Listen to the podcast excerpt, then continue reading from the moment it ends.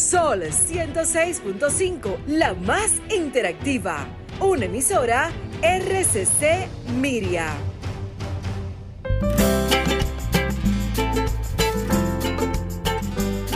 Preguntas y respuestas con altura y calidad. Entrevistas o compuestas. En un paneo con personalidad.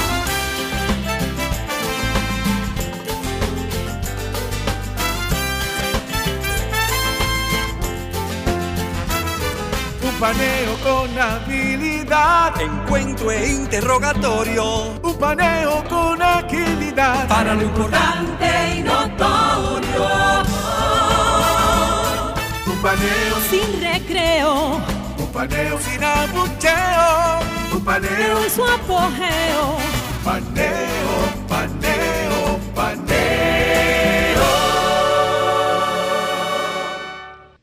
Saludos República Dominicana, soy José Eliseo Almanzar, esto es Paneo Semanal, dando las gracias a Dios porque nos permite estar aquí con ustedes y a ustedes que nos conceden el siempre grato honor de escucharnos por esta Sol 106.5, de vernos en nuestro canal Paneo Semanal y en el canal de Sol 106.5 y de seguirnos en nuestras redes sociales, Instagram, Facebook y Twitter, Paneo Semanal. Saludando como de costumbre cada sábado a mi querido hermano y compañero Luis José Polanco.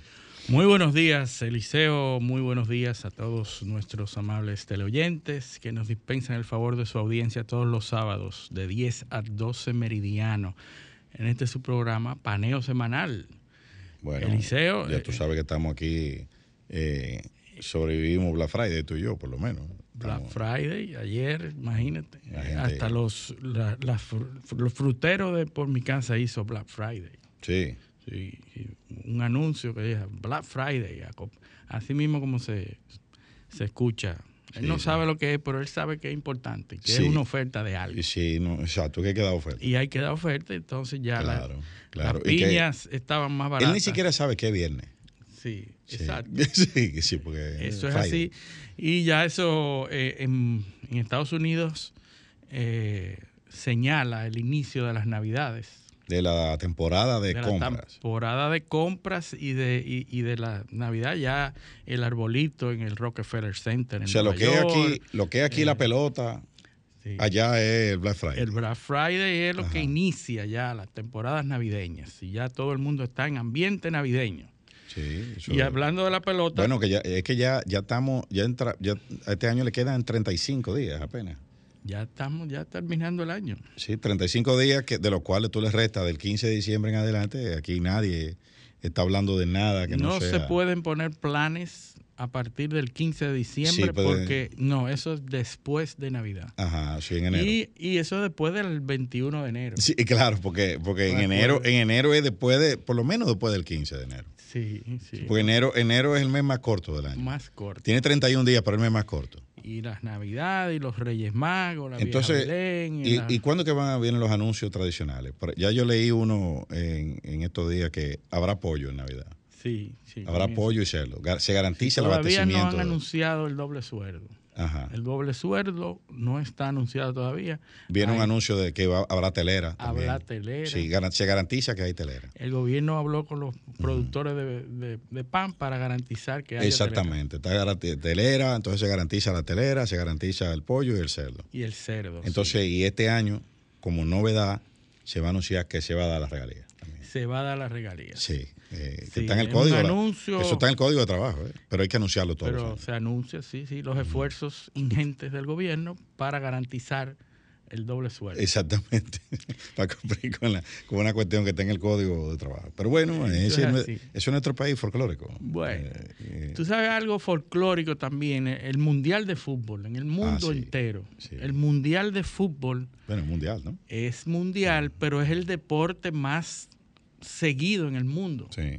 Nosotros pensamos que es la- la- el béisbol. Porque pero tú sabes que la República Dominicana Es no es solo, no, no está solo en una isla, eh, en una parte de una isla, sino que es un planeta, un planeta. donde las cosas se hacen de una manera específica, Sí. que no funciona en ninguna otra parte del mundo. Y es verdad, las instituciones funcionan en todo el mundo, aquí no. Aquí no. Eh, Sí, es una- eso es allá. Sí, eso es allá, aquí no. Sí. Entonces, Pues el, el mundial que se está celebrando en Qatar, eh, ha llamado a muchas protestas y muchos, muchas quejas de los, eh, de, los, de los jugadores, de los seguidores del fútbol, porque que por primera vez el fútbol se está celebrando en un sitio donde, donde el alcohol está prohibido. Es difícil. De manera públicamente. El consumo de alcohol no se puede, eh, no, no, es permitido de manera pública. Uh -huh. ¿verdad?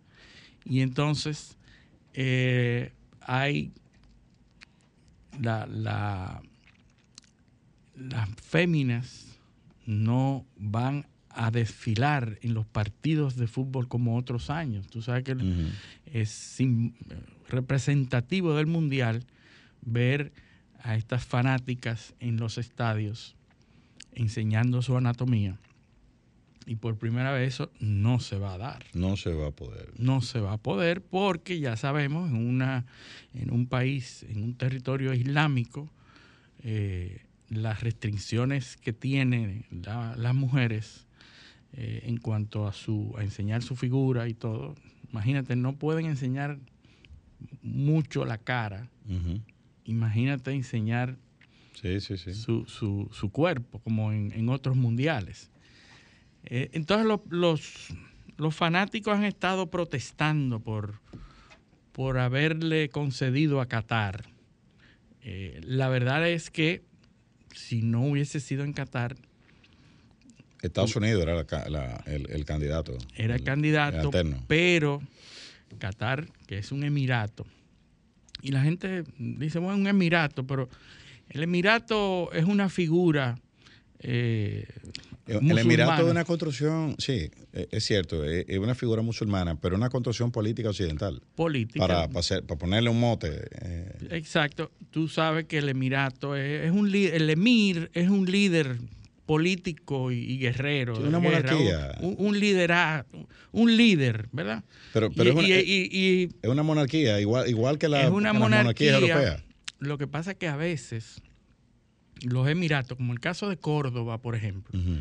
era un emirato cuando la, la, la, invasión musulmana a España, uh -huh. el, el, emirato de Córdoba era una, un territorio político dependiente de un califato. Uh -huh. En este caso, bueno, Córdoba, eh, el, el, emirato de Córdoba era dependiente del, emir, del califato de Damasco en Siria. Manejado y mantenido por los Omeyas, que eran los, los líderes descendientes de Mahoma. La gente de César Mella. ¿no? los Omeyas eran los, los, descendientes de Mahoma que tenían la autoridad sí. política, pero religiosa también. Uh -huh. Entonces, un emirato está dirigido por un emir que es el líder pero, político, guerrero mira, de, y, la, de, de, ese territorio, pero depende de un califato en términos de autoridad religiosa. Lo, los europeos se autoperciben muy diferente a eso. Pero el Papa era que dirigía todo. Idéntico. Sí, sí, porque el poder se transmitía por, por, Así por vínculos sanguíneos y por y, y temas, eh, fam, eh, lazos familiares, tema, matrimoniales. Y el y Papa era que tenía la registro civil. legitimidad la daba el Papa. No, y el Papa era que tenía registro civil. Sí. Y era que decía quién era hijo de quién. quién. era hijo de y quién. quién, y quién, que lo aceptaba o no. Exactamente. Bueno, pues lo, los resulta que eh, los Emiratos, y hay muchos Emiratos, los Emiratos Árabes Unidos, que es una, un conjunto de, de, Emiratos, Qatar es uno de ellos, eran hasta el 71, eran territorio inglés, hasta uh -huh. 71. Uh -huh. Luego se descubre petróleo, unos años antes, adquieren su independencia y a partir de ahí las familias... Eh, toman el control completo del país y de los y de la producción. Uh -huh. eh, nosotros estamos acostumbrados a oír eh, Dubái, uh -huh. eh, estamos Abu Dhabi, que era, son de los más importantes, Abu Dhabi y Dubái, que son las mecas eh, en términos de, de riqueza de, de, las naciones árabes. Son Abu Dhabi, Dubái, hay unos cuantos más. Doha, por ejemplo, que, que es donde está Al Jazeera, la, la famosa uh -huh. red, eh, famoso medio de información árabe. Esos países tienen un desarrollo y un bienestar económico únicos en, en todos los territorios. Afganistán era un emirato también en, en- en un momento de la historia. Y eh, esos emiratos tienen sus, sus familias que los rigen, su jefe, y todo lo que produzca ese país va para el patrimonio de la, de la familia. Es decir, eso es como si yo tuviera en mi casa un emporio y lo que se produzca ahí es mío y yo lo manejo y, y- y le doy y le regalo a la gente su bienestar, pero no, ese es el esquema que se, que se da ahí. Y entonces el mundial no pudo haberse dado en un momento de post-pandémico donde habían eh, grandes, muchísimas crisis económicas, no pudo haberse dado en otros sitios. Se dio ahí. Inicialmente iba a ser en verano como todos los mundiales. Sí, pero la temperatura ahí Imposible. es imposible. Es imposible, llega a 40 grados. No hay manera de correr ahí. Eh, bueno, aunque ellos garantizaron que le iban a poner aire acondicionado para que se diera ahí, Sí. finalmente se optó por, por dejarlo en otra temporada más fresca. Sí, porque ya afuera el estadio. O Exacto. sea, sí, porque- sí, eh, está ok, perfecto, ahí adentro, pero después. Ese, es- ese es el asunto. Entonces, bueno, tenemos ahí los argentinos protestando, peleando, eh, pe- perdieron su primer encuentro. Sí, juegan hoy contra México a las 3 de la bueno, tarde. ellos están levantando otra rivalidad para darse ánimo. Perdieron su primer encuentro, ahora están Sí, hablando de la antigua rivalidad con México. También Alemania, la, la Mannschaft, La mancha. Bueno, perdió, perdió, per- perdió con- ante Japón, que ese fue uno de, la- de los grandes favoritos. bueno, y, el- y- y el y- Arabia Saudita le ganó a Ecuador. Y Brasil, y Brasil ganó, pero perdieron a, a Neymar. eh, eh, Perdón, eh, a Argentina fue que le ganó a Arabia Saudita. No, no, no, no, no, Ecuador. no, no, no, Argentina perdió ante Arabia Saudita. Ante Arabia Saudita, Sí, sí. diferente. Eh, Sí, perdi- sí, sí, claro. Perdió. Eh, Bueno, le están, Hay- dicen hay las memes. informaciones que le van a regalar un Rolls Royce a cada jugador. Sí, a cada. eh, no, pero ese fue, ese fue, eh, creo que el de la selección de Qatar, que le ganó a Ecuador, A me Ecuador. parece que fue. Sí, sí, en el primer no partido porque cogió uno. Bueno, pero aquí está, espérate, para, para que no. Para, para- para no ah, no, no perdió, perdió 2-0 perdió 2-0 Qatar. ante- Sí, sí, Ecuador ganó, Ecuador, Ecuador ganó. pero exacto, sí. Arabia Saudita ganó. Le ganó y, y ahí Sí, Arabia Saudita le ganó a Argentina. Argentina. 2 a 1. y eh, ahí es que sale la información de que, el, de que el- el- el príncipe le va a regalar un Rolls Royce a cada jugador. Sí, para, ayudarlo. Eso no es nada para él. Para ayudarlo. Lo que pasa es que ya Arabia, Ar- Arabia Saudita. Bueno, que está, por cierto, está perdiendo ante Polonia, Arabia Saudita ahora. Ah, bueno. Eh, 1 a 0. Le va a quitar el Rolls Royce. No, no, porque fue por ganarle a Argentina. Fue por el- la, la hazaña fue ganarle a Argentina, que es una de las selecciones favoritas para ser, para Sí, sí, campeona. sí, ¿eh? Brasil también. Eh, hay, hay, un, hay un estudio, hay un, un- una, Ujú. un análisis muy interesante de cómo están en la alineación que se perfila como ganador de la serie mundial, del, del- del mundial de fútbol. Brasil está en primer lugar. Y entonces hacen el análisis, hace seis meses, cuál era el, el- el- el que se perfilaba, una semana antes, al inicio y en el día de hoy. Es decir, y vamos viendo cómo va cambiando la, la evolución. la evolución, pero Brasil se mantiene en la primera línea De la expectativa de ganar el mundial. Sí, sí, una potencia mundialista. eh, Definitivamente. Es el, el- el- el líder en campeonatos mundiales, creo que cinco campeonatos, campeonatos tiene. Eso es, no sé cuánto ha ganado, pero ha ganado muchísimo. Pero, Muchísimo. pero bueno, el mundial se sigue desarrollando y en el mundo se siguen dando, dando cosas. Eh, el tema obligado, la guerra de Rusia y Sí, Ucrania. eh, antes que eso, el petróleo está en 83, el, el Brent por lo menos, Ujú. a 83 dólares el barril, que es el precio más bajo desde enero. Solamente 84 en septiembre, eh, había bajado a 84 en septiembre, en enero estaba a 83 al mismo precio del día de hoy. Eso es una muy buena noticia Claro. porque en la medida en que el petróleo baja, pues hay mayores expectativas de recuperación. Es, es buena noticia, pero puede también ser una mala señal de baja en la demanda. Sí, bueno, el, el G7 que se reunió hace poco, planteó ponerle un tope al precio del petróleo ruso, a lo que Rusia se ha opuesto y ha estado amenazando de que eso pudiera traer muchos problemas. Bueno, ese es uno de los, ese fue la fuente del, del, diferendo entre Estados Unidos y los saudíes. Sí. Porque eh, Estados Unidos, eh, parte del lobbying era que se aumentara el, bombeo de petróleo de la OPEP para poder entonces Sí, para poder equilibrar. Presionar, presionar y poder bajar los precios. Fíjate que hablamos en el programa pasado cómo ese entendimiento y esa, eh, esa protección legal que se le dio a, la demanda civil del príncipe Bin Salman. Eh, Bin Salman, MBS, pues inmediatamente ya se están viendo los resultados. Sí, claro. Ya el petróleo bajó hoy a, precios que desde enero no bajaba, 83 dólares.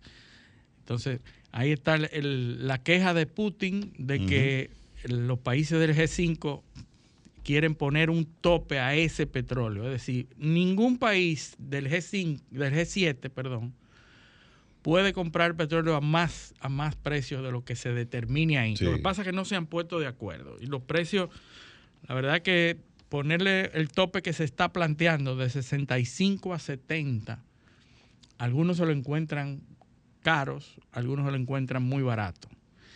No se han puesto de acuerdo, pero eso es lo que se está hablando ahora mismo en Europa.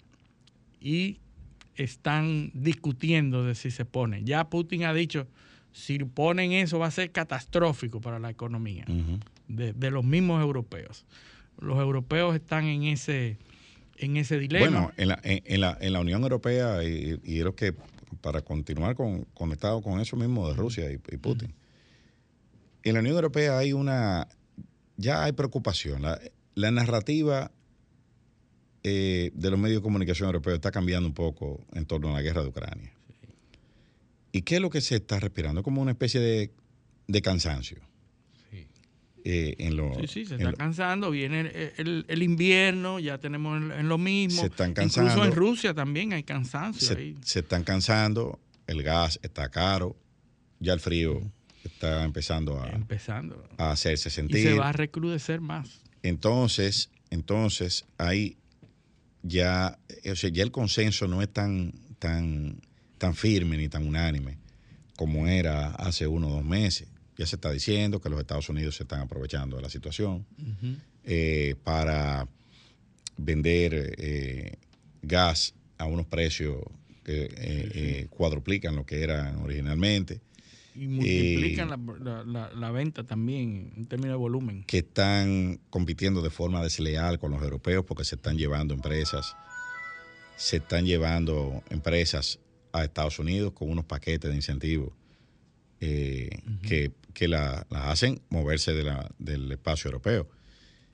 Eh, la Unión Europea se apresta a aprobar un paquete de incentivos para, para tratar de retener, de retener a las, eh, a las empresas que, para que no se vayan. Entonces, eh, están viendo también que el armamento, la mayoría del armamento que se está consumiendo en ese conflicto es de fabricación norteamericana. Claro, están sirviéndose que tú estás siendo aprovechado por, por, por, eh, por, Estados Unidos para... esta situación definitivamente eh, lo que está beneficiando a Estados Unidos.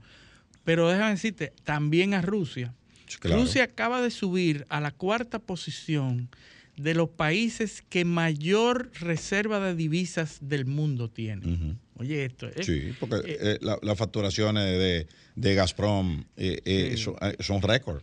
Rusia que había estado en la sexta, séptima, octava posición, ha llegado a la cuarta posición desplazando a, la India.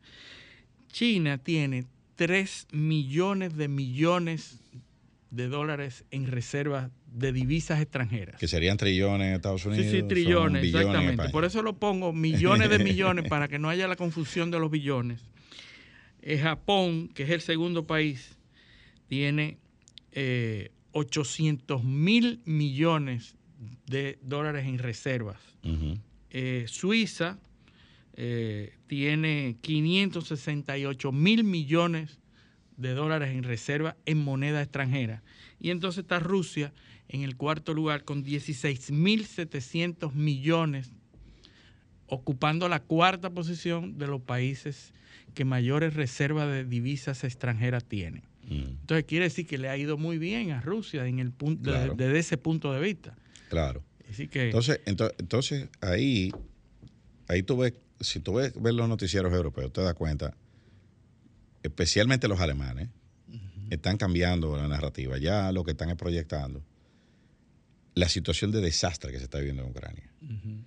Eh, por ejemplo, Kiev, que es la capital, ya tiene, eh, a nivel general en Ucrania, fuera, o sea, contando las zonas que no están en el teatro de guerra directamente, eh, ya el 40% de la población no tiene electricidad. Sí, sí, ahí oí la noticia, 6 millones de personas y de hogares que no tienen electricidad. No hay electricidad, no hay gas. En invierno. No hay gas, edificios altos, no hay agua. Eh, o sea, es una, es una situación. Entonces, eh, la queja es, por ejemplo, que eh, de, los de los militares de, Ucrania, es que dicen que han disparado tantas, tantas rondas de artillería que no hay tiempo, o sea, que ha, supuesto un, problema logístico para reabastecerse. Reabastecer. Y que están buscando la OTAN está, movilizando inventario de armas que tienen en Polonia.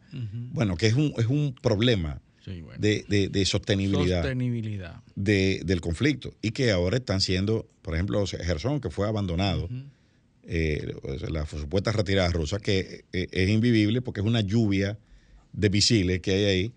Que, que, han hecho la Tenemos el, control del territorio, pero es imposible. Ajá, pero es imposible vivir aquí. Entonces, entonces es, una situación donde al parecer se, percibe que los, Estados Unidos, o por lo menos los, europeos, están tratando de, forzar a que Ucrania baje sus, eh, sus pretensiones y logre sentarse en, la mesa. Parece que los rusos... Y, y dé algo a cambio, ¿verdad? Parece que los rusos ya han mostrado su, intención de, llegar a algún tipo de entendimiento y han planteado sus condiciones y que del lado de Ucrania eh, es que ha faltado eh, eh, ablandarlos un poco. Claro, fueron insuflados con una, un orgullo, tú sabes, de, que no iban a arrasar y no nos arrasaron de una vez, que, bueno, que le, que le hemos propinado muchas bajas a los rusos. Todo eso es cierto. Ahora, hay que ver cuáles eran los objetivos de los rusos. Porque es lo que es lo que hemos dicho aquí. Eh, pues, mucha gente cree que era conquistar toda Ucrania. A mí no me parece. No, imposible. ¿Quién iba a pensar? A mí no me parece eh, que eso eh, o, que o que los rusos no hayan ganado la guerra o, que por ejemplo no hayan podido someter a Kiev y sea una derrota. Quizá el objetivo no era ese. Probablemente uno de los objetivos que ha fallado sí era el de derrocar al gobierno de Zelensky. Sí en ese, e, ese objetivo no se consiguió. Al inicio, sí. Eh, probablemente. Pero, pero muy probablemente también ese objetivo cambió en el camino. Y después se decidió que eso no era, no era, prioritario ni necesario. Ni que era obtenible, ¿verdad?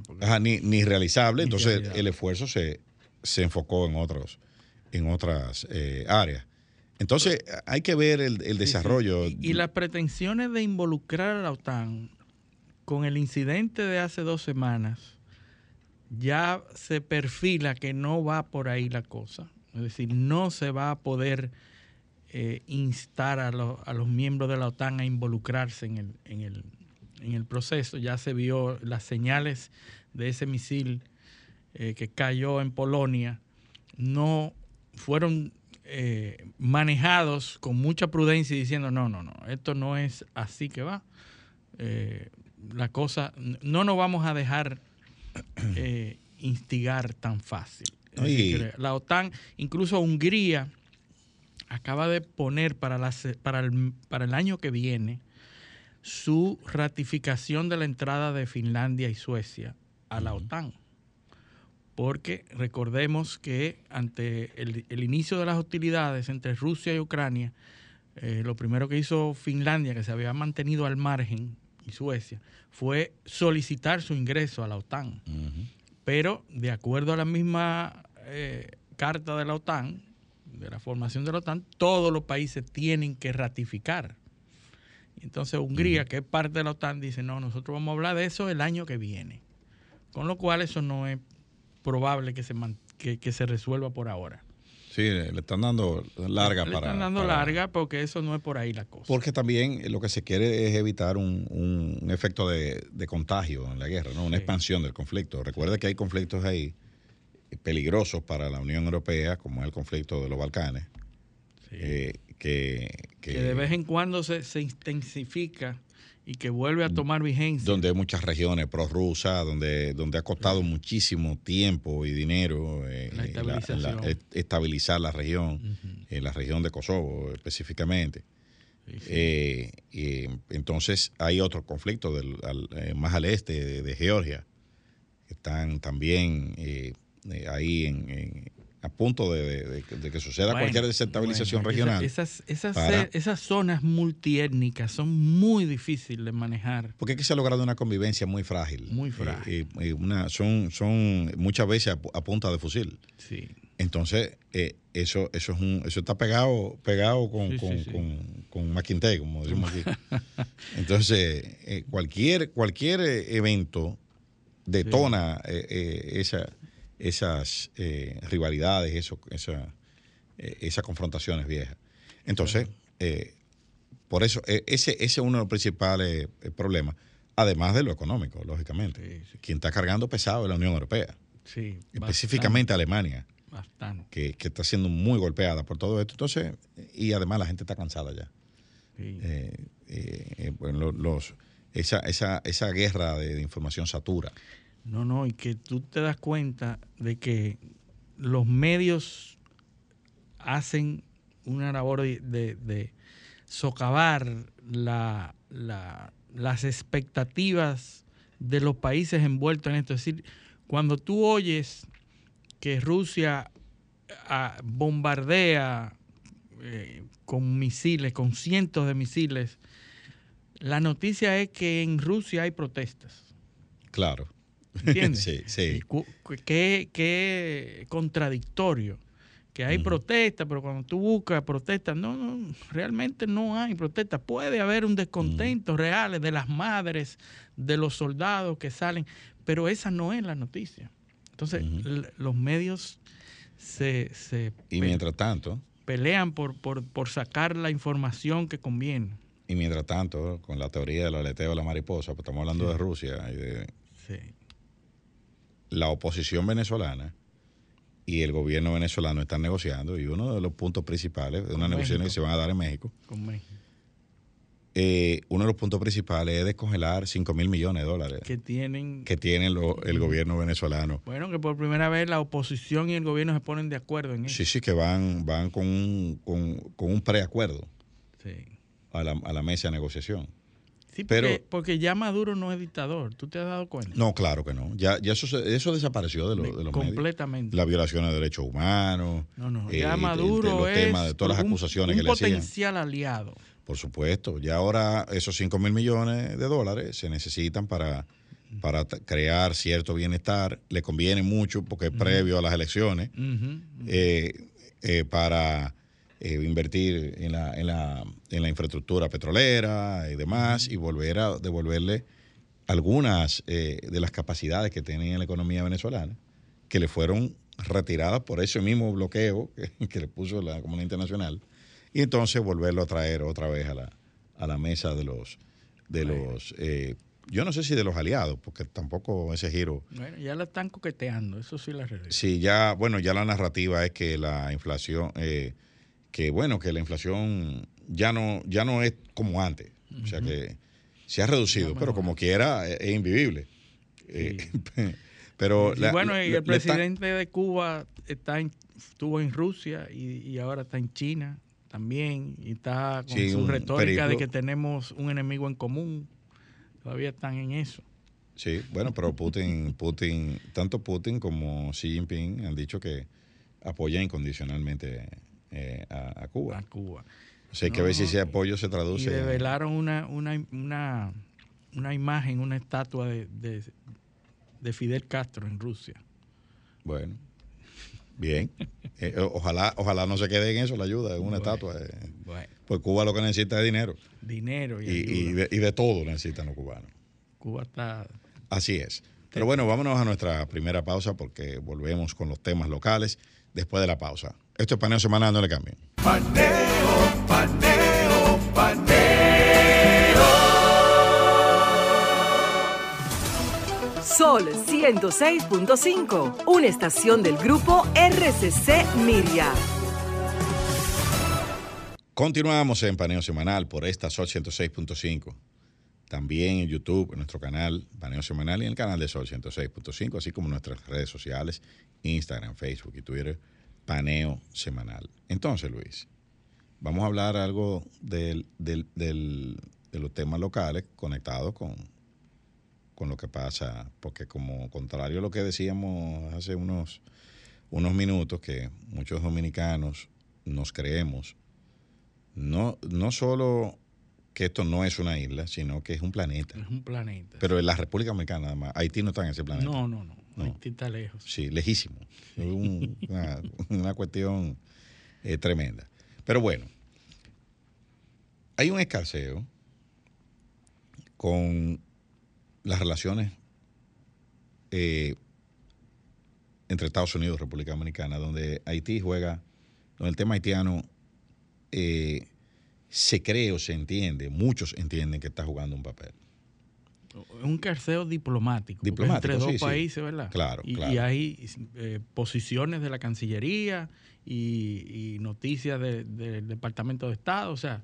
Sí, pero hay, hay, hay un tire afloja. Sí porque el primer, primer comunicado que salió la semana pasada de la Cancillería, respondiendo al comunicado de la embajada eh, norteamericana. Que no tiene embajador. Ajá, que una embajada que está céfala por casi dos años. Eso, eso que yo recuerde nunca había sucedido. Eh, son señales, eh, son señales de, de un síntoma mayor. Y hay que analizar esto desde el punto de vista de la política norteamericana qué es lo que está sucediendo y qué, y qué ha sucedido de este lado, cuáles han sido los movimientos de, la actual administración gubernamental en República Dominicana. Vamos a empezar por decir, bueno, por repetir, que nosotros tenemos dos años sin embajador. ¿Quién está manejando la embajada? El encargado de negocio. El encargado de negocio es un funcionario, creo que de segunda o tercera línea en una embajada después del embajador es el encargado de negocio. Ahí, desde el punto de vista diplomático. De segunda línea. Segunda línea. Entonces, yo he visto que aquí se le ha dado un tratamiento de embajador al encargado de negocio. Yo he visto, el presidente, eso nunca se hace en diplomacia. el presidente le reunió al gabinete en el palacio, una reunión de gabinete con el encargado de negocio, donde él anunció que iba a regalar unos carros de policía, eh, que iban a, contribuir con la lucha anticorrupción y demás. Y dio unas declaraciones, todo el mundo lo quería, lo aplaudía y ese, eso era lo, máximo en ese momento. Eso, eso es un error eh, táctico. Falta de tacto. Claro, usted lo reúne con el canciller y que canalice todo eso, pero no le reúne al gabinete completo. a un encargado de negocio. Ese uno. Sí, el afán de protagonismo claro, también. La foto, el video, la cuestión, ahí está. Dice una. Él, usted le dio el poder, eh, eh, usted lo llevó al palacio, le reunió a todo el gabinete a que él bajara línea ahí. Ese una. Ahora bien, ¿quiénes son los que le hacen el trabajo a este gobierno en Washington? El asesor Roger Noriega. Es el principal lobista en Washington de este gobierno, contratado por 600 mil dólares en octubre de 2020. La firma Visión, eh, Visión América, creo que se llama, es la compañía de él, eh, de lobistas. Eso, eso es perfectamente legal, ¿eh? es, un, es un trabajo. La compañía es Roger Noriega, está registrada como, como, como lobista en Washington. Y las, y, déjame, y, lo voy a, hasta lo, lo, voy a, hasta lo voy a leer, porque esto eh, eh, aquí tenemos que, aprender a, hacer memoria. hacer memoria. Vamos a ver si yo consigo. Ah, bueno, míralo aquí. Esto es una nota de prensa que manda el Ministerio de la Presidencia en noviembre 10 de 2020, el Ministerio de Presidencia de aquí, a los medios de comunicación. Y dice, dice, la nota de prensa, para que tú veas, la firma, o sea, la compañía de Roger Noriega, tiene la tarea de comunicarse con el Poder Ejecutivo de Estados Unidos, miembros del Congreso y su personal, y organizaciones y empresas del sector privado, para informarles de los intereses de la República Dominicana con el fin de promover resultados positivos para el país y sus personas.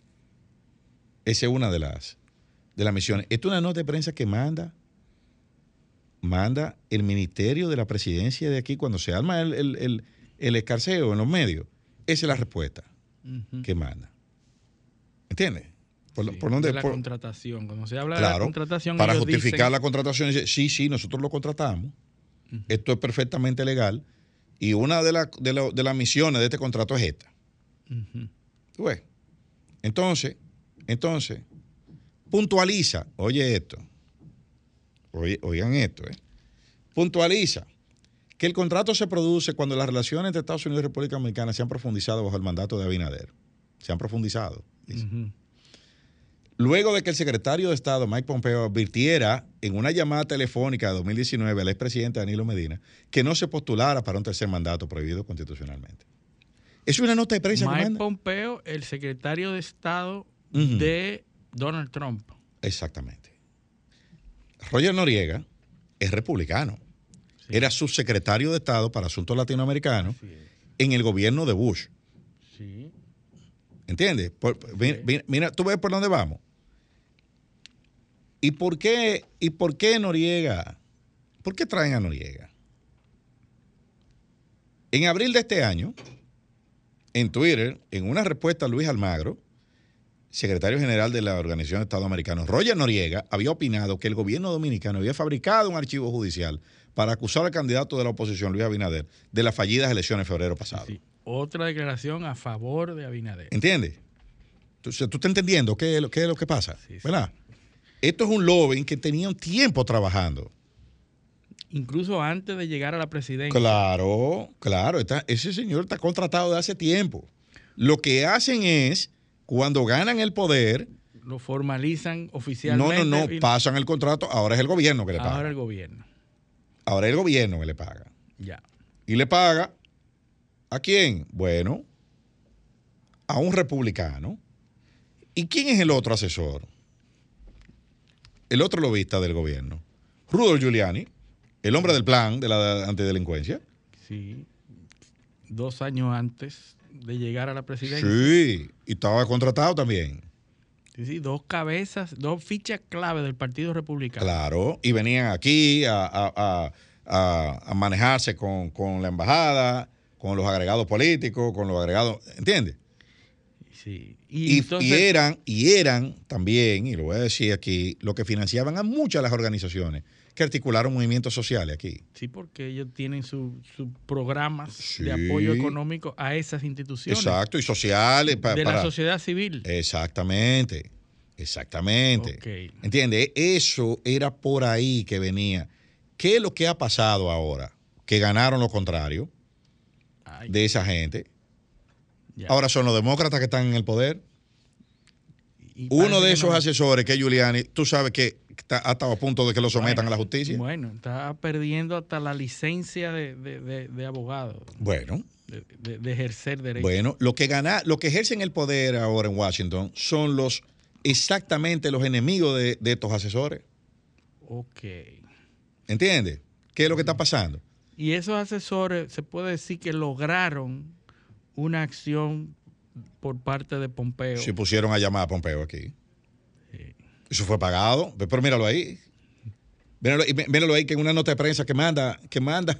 Noriega. No, no, no, Noriega no. Digo, la presidencia. Exactamente. Pero hay un Twitter que tú mencionaste. Y hay un tuit que, eh, de, de- de- de Noriega, De Noriega. pero que fue en abril, antes de las elecciones, Ah. antes de ser de gobierno. Ya. Pero ya estaban trabajando. Entonces, esos grupos ahora están afuera, en Washington, no tienen poder. Ya. Fíjate que si yo contrato a una persona y le doy 600 mil dólares para, eh, a razón de 103 mil dólares mensuales, para, eh, lograr interfaz con el gobierno de, de los Estados Unidos y canalizar cosas, pero todavía no hemos logrado que nombre un embajador o una embajadora. Dos años. Bueno, que ese no debiera ser la- el interlocutor, ¿verdad? El, el- el intermediario. Pero fue el que perdón. contrataron.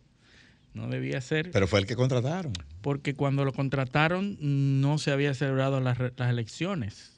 Eh, bueno, bueno, ¿Verdad? pero Eh, sí, porque pero fue en octubre. sí. En las elecciones se No, en octubre, en octubre, no, en octubre del, del 20. del 20. Sí, claro. Las elecciones fueron en noviembre. En noviembre, claro, porque estaba, cuando Y- lo contrataron él estaba en el poder. Y el cambio de poder fue en enero. Es que cuando lo contrataron él estaba en el poder. Sí. Cuando le dieron los 600 mil dólares, él estaba en el poder todavía. Con plena capacidad de, de- de hacer su trabajo. Y probablemente por eso lo hicieron en octubre, antes de que perdieran, porque él sabía que iban a perder. Bueno, ¿Entiendes? ya. Eh, eh, ve- ve- ve- mira cómo va conectando todo, ¿eh? Sí. Entonces ahora se quedan sin poder. Yo no sé pasan si- a ser enemigos. Exactamente, lo ponen en, el, en, la, en la acera de los enemigos. A los dos asesores, a los dos lobistas principales que contrató esta administración. Entonces ahora, ¿qué ha pasado? Bueno, lo que, lo que hemos visto en la prensa. Lo que hemos visto en la prensa, nadie sabía en ese momento que iban a matar a Jovenel Moïse. Nadie sabía, eso no lo sabía nadie, ni, ni- nadie. ¿Verdad? Nadie sabía que se iba a complicar el tema, el tema en Haití. Y ahora vino pre- después de eso, ya, ya, ya dijimos, en junio, julio de 2021 matan a, a Jovenel Moïse. Eso no era un issue, lo que, que no había embajador, porque Ujú. Sí, sí, estábamos no, haciendo fiesta, llevando al, al- al- al encargado de negocio a, darle estatus de jefe. El discurso en ese momento era el espaldarazo a la lucha anticorrupción que estaba dando ese, ese, ese mismo eh, encargado de negocio que ahora lo quieren freír en alquitrán, que no lo quieren, a ese lo aplaudían, lo aplaudían en ese momento. Bueno, entonces viene la cumbre de las Américas en Los Ángeles que se da en junio de este mismo año, donde se firma un documento, la República Dominicana se niega a firmarlo, eh, con razón o sin ella, porque ese documento no hace más que refrendar lo que, lo que hay, Sí, sí. En- la, la teoría de, internacional. y- no, no, lo- los tratados multilaterales internacionales sobre refugiados y sobre, sobre el eh, estatus. Tiene unos párrafos que muchos consideraron aquí eh, eh, lesivo contra la, lesivo contra, la, soberanía. Y bueno, uno de los párrafos que fueron considerados eh, eh, lesivos, y me voy a permitir leerlo, es, estamos decididos a proteger la seguridad y la dignidad de todos los migrantes, refugiados, solicitantes de asilo y personas apátridas, con independencia de su condición migratoria y a respetar sus derechos humanos y libertades fundamentales. Nos proponemos mantener una cooperación directa para facilitar una migración segura, ordenada, humana y regular, y cuando sea pertinente, promover los retornos seguros y dignos, en consonancia con la legislación de los países, el principio de no devolución y nuestras respectivas obligaciones conforme al derecho internacional. Ese fue uno de los párrafos que molestó a muchos aquí, que montaron una presión mediática y la República Dominicana no, no lo, lo suscribió. Reconocemos que abordar la migración internacional irregular exige un enfoque de tipo regional y que las dificultades sanitarias, sociales y económicas que existen actualmente debido a la pandemia exacerban las causas fundamentales que propician la, la migración irregular, incluidas las vulnerabilidades de numerosos migrantes y comunidades. Entonces, y, y por ahí sigue diciendo, esto está- lo pueden buscar en internet, está un documento, no es, no es, es un documento de cuatro páginas. Pero esto es el no, documento que, se, que Abinader se niega a firmar. se niega a firmar República Dominicana, no lo suscribe. Y no solo República Dominicana, me parece que. Ah, no. Sí, eh, hubo un, un par de países que no lo firmaron, pero eh, República Dominicana no lo suscribió. Ahora, perfecto, todo el mundo aplaudiendo eso. Muy bien. Ahora, ¿qué pasó el 15 de septiembre en la OEA? Porque esto fue en junio. No, no lo firmamos porque nosotros somos eh, todo lo que somos, ¿verdad? Bien. El 15 de septiembre, algo que hemos dicho muchas veces aquí, en la OEA, en Haití hay una guerra civil de baja intensidad. De la nada. De la nada, ¿verdad?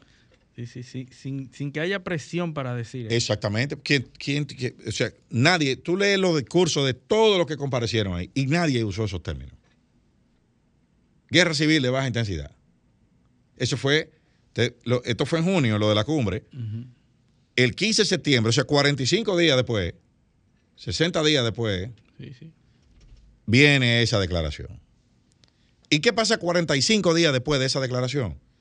Viene la declaración del, del- del máximo jerarca del ACNUR, diciendo no deporten. O sea, no dijo República Dominicana no deporten. No, de- no lo deporten. Pero ¿cuál es la base de esa, de esa no lo deporten? O que el que está al lado dijo que hay una guerra civil. Es un término ¿Entiendes? Que eh, exige, cuando tú dices que hay Claro. una guerra civil, entonces tú tienes que bajar los niveles Claro. de ejecución de las Por leyes supuesto, migratorias. por supuesto. No, porque es que esto ha desencadenado una serie de hechos que yo te lo, te lo voy a decir ahora. Entonces, ahora, ¿cuál es la, la, el, la- la- el- el eje temático? Después de no deporten, viene la respuesta airada en el pasillo del palacio. Yo voy a deportar Ahora más. más. Entonces, los videos de los camiones yéndose. Sí. Nadie, nadie, yo no he visto, lo que yo no he visto, un video, un video eh, entregándole eh, eh, una resolución por escrita a ningún deportado. Sí, el debido proceso. No, no- no he visto un video donde, donde se certifique que se cumpla el debido proceso. No he visto, la autoridad no ha publicado un documento aquí. Que- Un documento donde, donde se certifique que ahí se, ahí se está cumpliendo el debido pudo proceso. haberse hecho, ¿verdad? Que- Pero claro, en vez de tú publicar un video con camiones de gente, tú dices, no, espérese, mire, aquí expliquen el proceso, qué es lo que ustedes están haciendo, sí. cómo es que lo están Para haciendo. decir que se está cumpliendo. Claro, no, si yo como país soberano tengo todo el derecho de deportar a Y quien yo mire que lo quiera. estamos haciendo bien. Y lo estamos haciendo de acuerdo a nuestras leyes y a las leyes internacionales. ¿Entiendes? Pero yo no he visto ni medio video. No, yo no visto a nadie explicando eso aquí. Porque esas acciones lo que apelan es a la al populismo Claro, de la población que apoya al presidente en esa acción. Pero también hay que cuidar la Sí. forma para, lo, para la parte internacional. Eh, no, claro, no, y para la local también. La ley 28504, que, que, 04, que es la ley de migración. ¿Qué es lo que dice? Artículo 137, lo pueden buscar. ¿eh? La deportación o expulsión dispuesta por la Dirección General de Migración deberá ser motivada y la misma deberá informar a los extranjeros los recursos legales con los que cuenta. La decisión de la autoridad migratoria está obligada a preservar los principios de legalidad de un debido proceso. ¿Entienden? ¿Están entendiendo qué es lo no que pasa? que no lo haga, ¿eh? no es que no lo haga. El- la República Dominicana tiene derecho a deportar a todo el que la- eh, con el- su ley le, le autorice. Sí. A todo el que entre aquí ilegal hay que deportarlo, pero hay que cumplir con esto.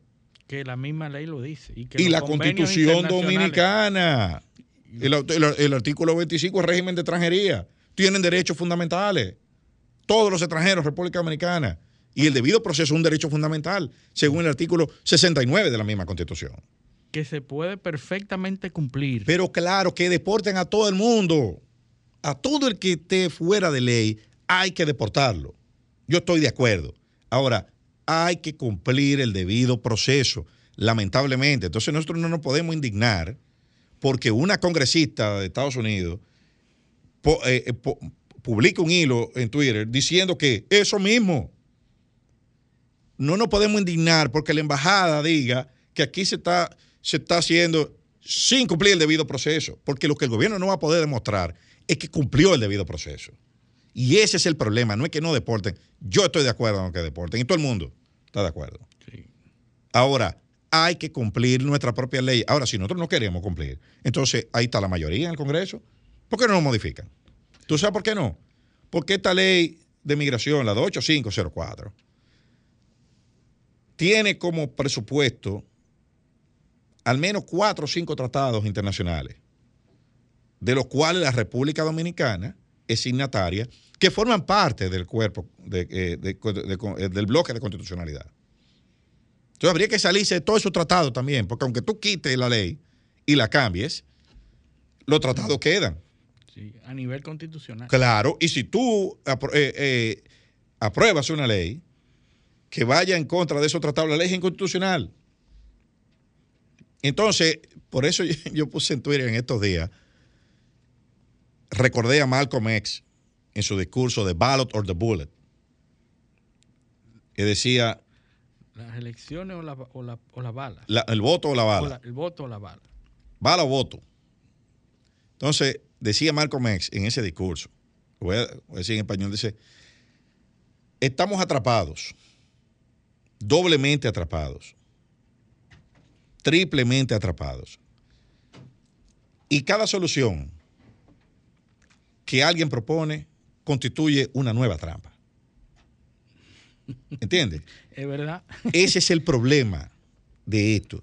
O sea, la República Dominicana está, atrapada. Sí, sí, sí. Está atrapada porque la narrativa en la comunidad internacional no se sostiene porque tú no estás cumpliendo tu misma ley. Es que tú no puedes ir a pelear allá si tú tienes una ley que tú no cumples. Lo primero que tú, ¿qué es lo que tienes que hacer? Cumple tu ley, deporta a todo el que te dé tu gana, todo el que tú entiendas que está violando esa ley, y después tú vas a pelear con los otros.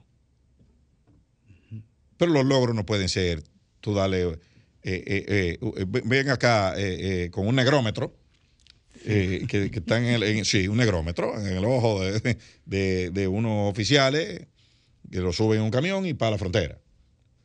No puede ser. Ya hay videos de ciudadanos. Hay un video de un ciudadano holandés que fue detenido. Sí, porque cuando falta un video lo producen también. Claro, claro, porque tú le estás dando pie a todo eso. Tú le estás dando Para pie. muestra un botón y hay que buscar esa muestra. Tú le- es, que tú le- el, es que el gobierno mexicano le está dando pie a todo eso. ¿Por qué? Porque está desesperado, está atrapado. Está atrapado y no quiere que políticamente eso se convierta en un tema porque eso polariza. Sí, sí, sí. Y es determinante. Claro, eso polariza. Entonces, el, el miedo es que eso se convierta en un tema, en una bola de nieve inmanejable. Fíjate que la- el, el tema, con, ante el tema del Central Romana, por ejemplo, eso es viejo.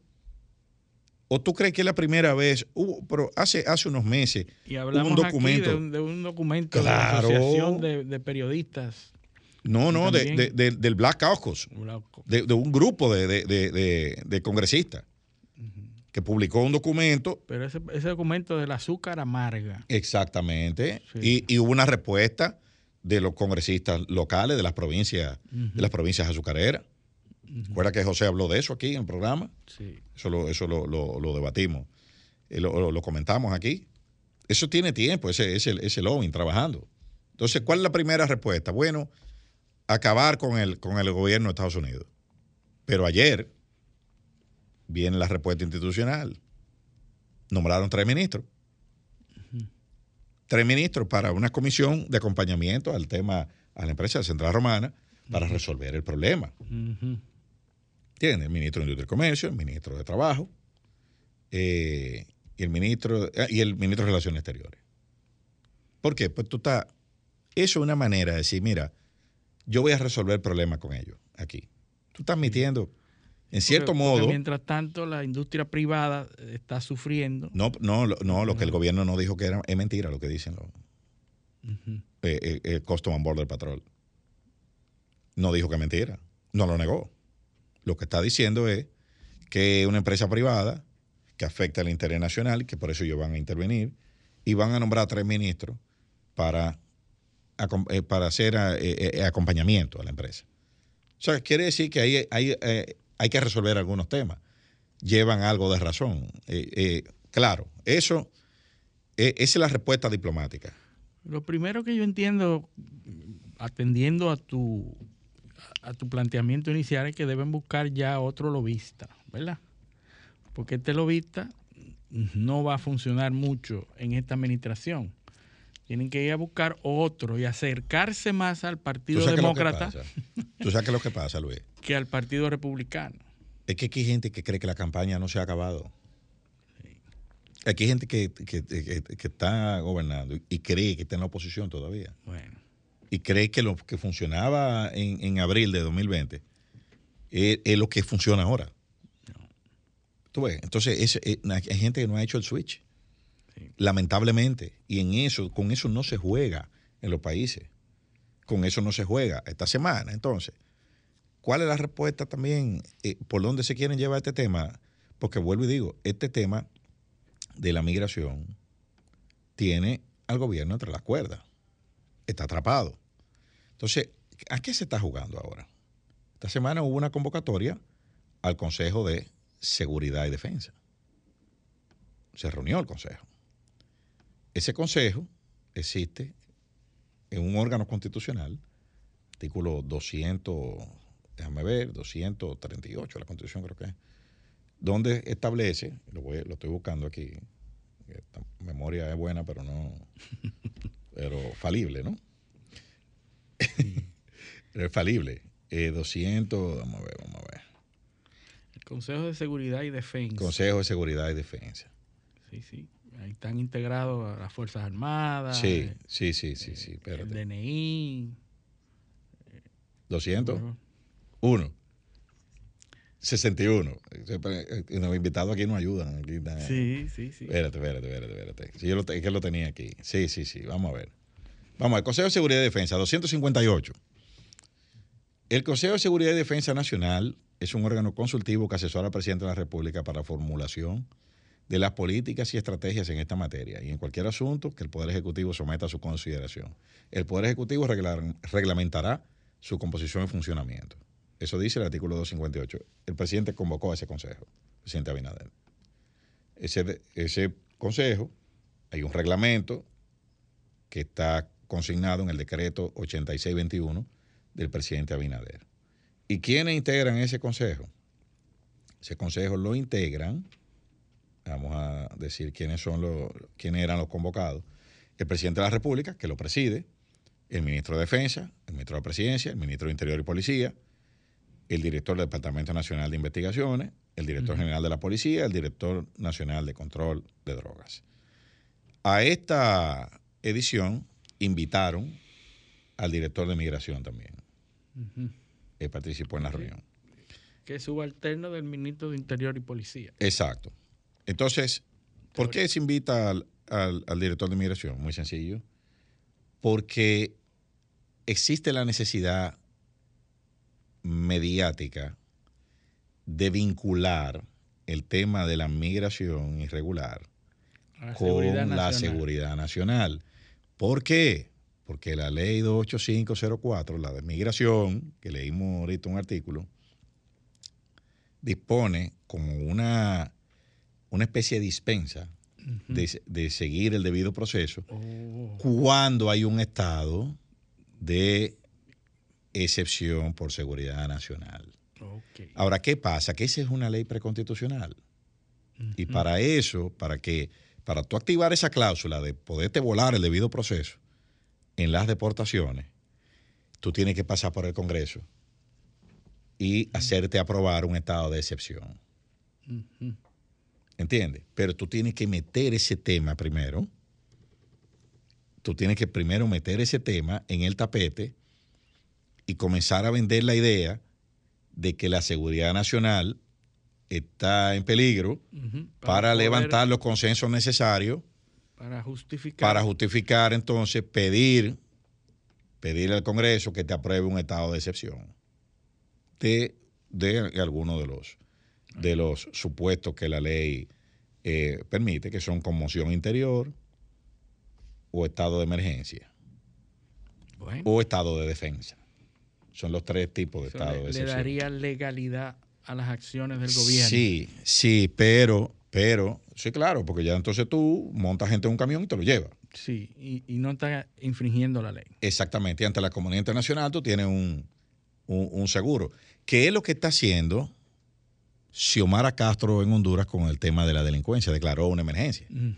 ¿Para qué? Para volarse los controles y poder entonces actuar en contra de, lo- de los grupos. Eso, eso, por ahí, esa, esa es la deriva que se está intentando llevar. Reúno al Consejo, el Consejo dentro de sus, el Consejo de Seguridad y Defensa, dentro de sus facultades está la de elaborar recomendaciones. Probablemente una de las recomendaciones que elabore, porque es un organismo consultivo. Eh, es Presidente, necesitamos.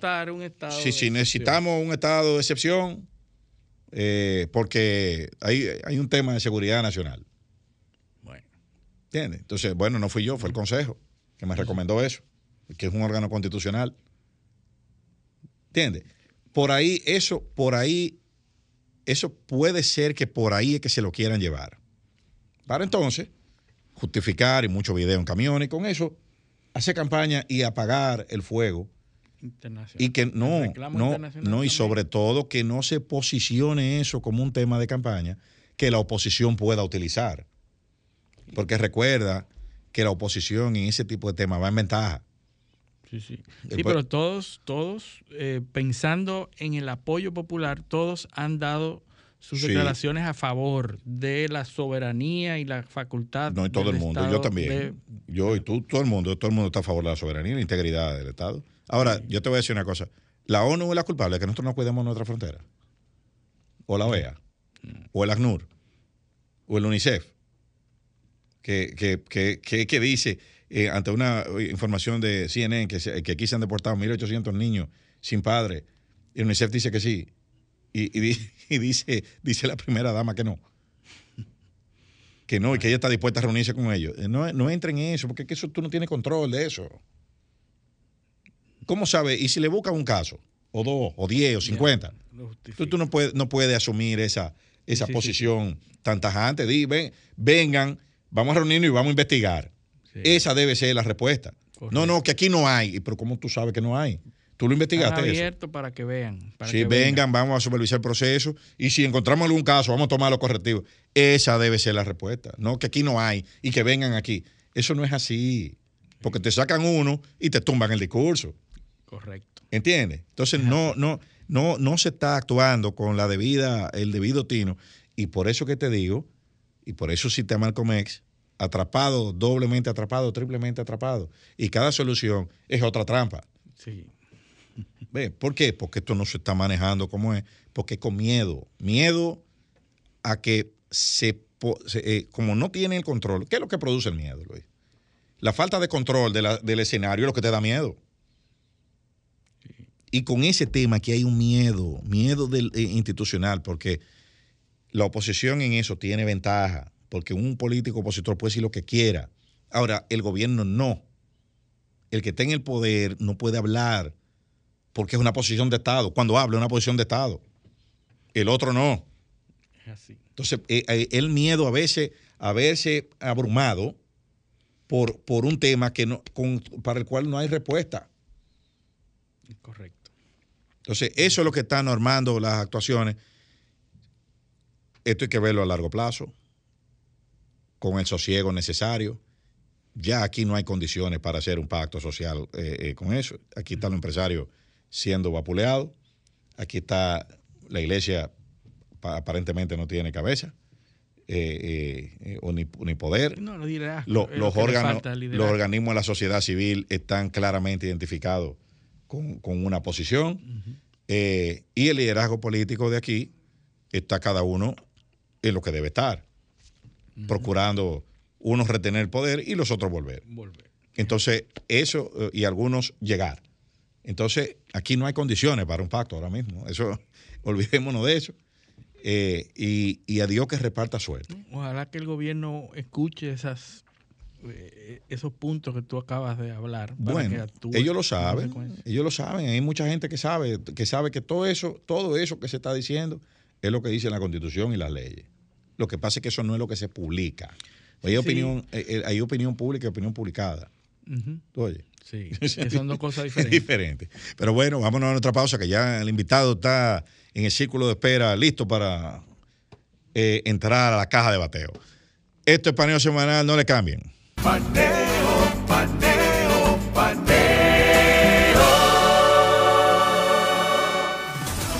Sol 106.5, una estación del grupo RCC Miria.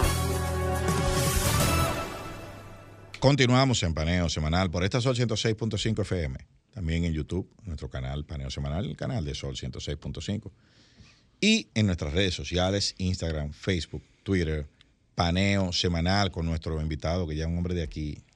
Eh, y que cumplió su amenaza de volver.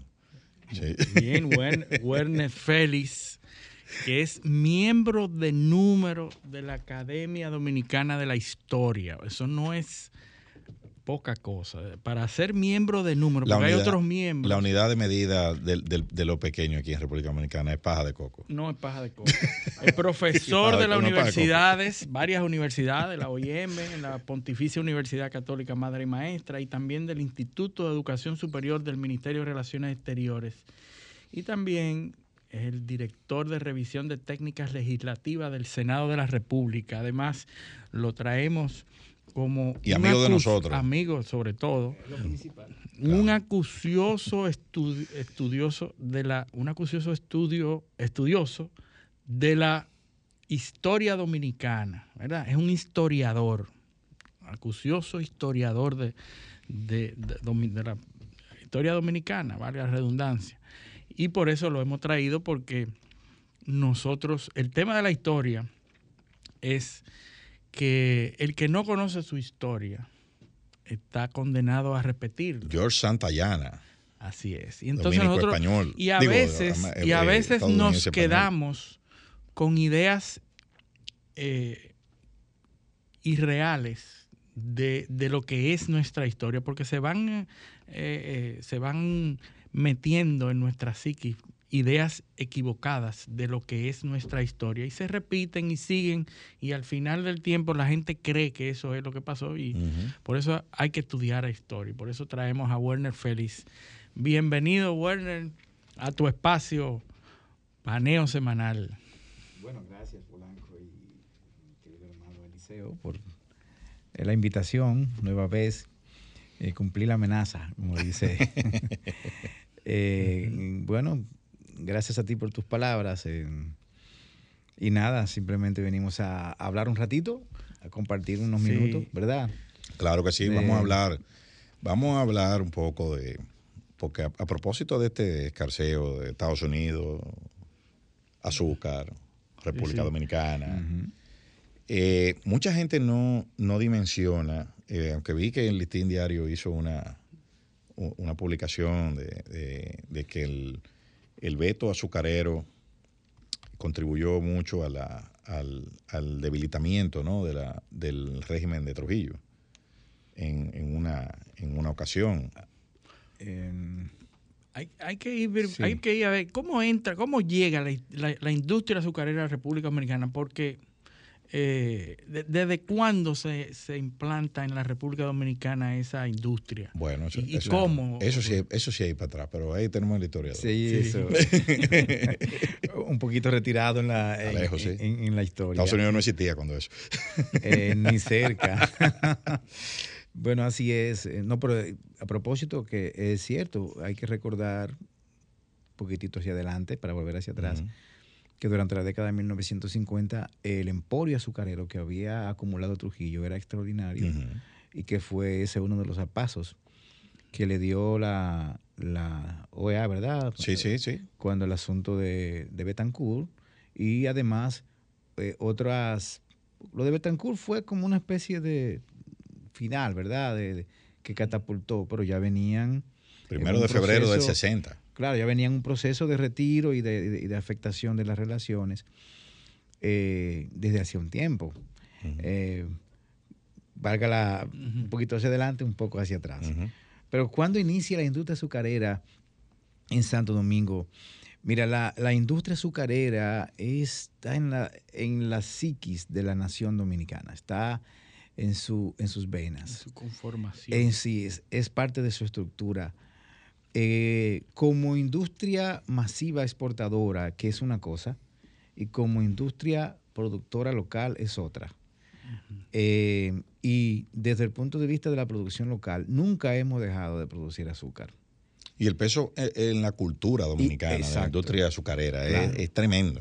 Claro. Eh, las primeras industrias azucareras comienzan a registrarse ya en el 1505 1509 los, primeros ensayos, porque hay que recordar que las primeras plántulas de caña fueron traídas por Colón eh, eran traídas de, de Canarias, en donde ya tenían una importante incidencia y comienzan a practicarse en La Vega. Eh, Emilio Cordero Michel hizo un trabajo sobre este tema y fue un proceso muy más, más dilatado. En La Vega, que, que no es una provincia eh, tradicionalmente azucarera. No, no. Pero fue aquí donde comienzan los primeros ensayos eh, y eh, aumenta y se impulsa su producción en la zona del de Nigua, del río Nigua en San Cristóbal, zona que pasó a convertirse en la principal espacio territorial de producción azucarera de Santo Domingo. Eh, San Cristóbal hasta, eh, bueno, todo el tiempo, hasta hoy, todavía sigue produciendo azúcar local. Bueno, y fue, la, local. y fue la sede del ingenio más grande que había en la región, que era el ingenio de Jaina, Claro, eh, claro. Central Río Jaina. como provincia. Claro. Y eh, San Cristóbal se convierte, incluso es conocido como el Partido de los Ingenios. Significa que nosotros somos parte, o sea, tenemos la- el azúcar, parte de nuestro, desde el siglo XVI. El azúcar fue, vamos a decir, un, un sustitutivo inmediato. Yo no le diría un sustitutivo, porque realmente nosotros nunca tuvimos una producción aurífera intensa.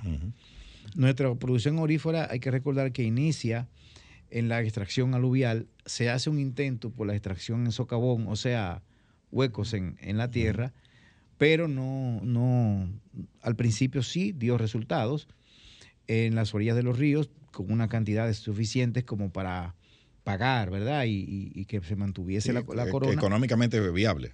Los primeros cinco o seis años cuando se, in- se intensifica y después pues ya pasa a, a planos inferiores y por eso se intensifica la producción azucarera como parte de una modalidad económica y una utilidad que tuviese la isla. La producción azucarera se extiende hasta todo el siglo XVI, pero después de la, de la mil- 1550 la producción azucarera comienza a menguar y básicamente se mantiene a partir de, de los intercambios internos, algún comercio y sobre todo del intercambio comercial eh, de contrabando que se hacía con los ingleses o los holandeses en, en las costas, tanto en la costa norte como en la sur, que fue ya luego, termina en, la, en la de- las con- conocidas como devastaciones. Devastaciones de Osorio. Sí, que son las 1605. lo- los traslados. Entonces, esa industria azucarera comienza ahí, en, en- en esta etapa, tiene un tremendo desarrollo, pero hay que recordar, agregando algunos elementos, que la atención española dejó de, de ser en, en Santo Domingo. Y, y esas devastaciones de Osorio influyen en que en, en el traslado de la industria azucarera a, lo- al- a la, a parte sur de la sur. isla, ¿no? En San Eh, Pedro de Macorís y, Lo el- de San Pedro es en el siglo XIX. Ah, ok, O perfecto. sea, en cu- cuatro, tres, dos siglos después. Eh, no, porque la producción azucarera se producía siempre en San Cristóbal. En el norte no, no se producía azúcar para este tipo, para comercio, sino en San Cristóbal. Pero el trasiego movía los hilos entre San Cristóbal, eh, el norte, Vallajá, La Yaguana, y el sur, o sea, la, la costa sur, que también recibía menos intensidad de, de presencia de, de- de corsarios, pero sí, el sur tenía, era, era el principal productor azucarero. O sea, la zona de San Cristóbal, pero luego se extiende a Asua, a la zona de Baní, o sea, toda la franja sur. Barahona es posterior, Barahona ya es final del siglo XIX. Sí, desarrollo portuario y, demás. Barahona ya eh, eh, después de, de mil- 1850 ya de una manera más formal. Y, y la. Porque mucha gente tampoco. Por, eso dije que a nivel cultural es una industria que tiene mucho eh, peso en lo que es la conformación de la sociedad dominicana actual y de, y de, la, y de la identidad dominicana Claro. actual. Se, Eh, se trajeron esclavos para Eso- trabajar la azúcar. Eso iba a decir. Directamente, sí, Porque como era muy, eh, era muy, eh, requería mucha mano de obra, claro.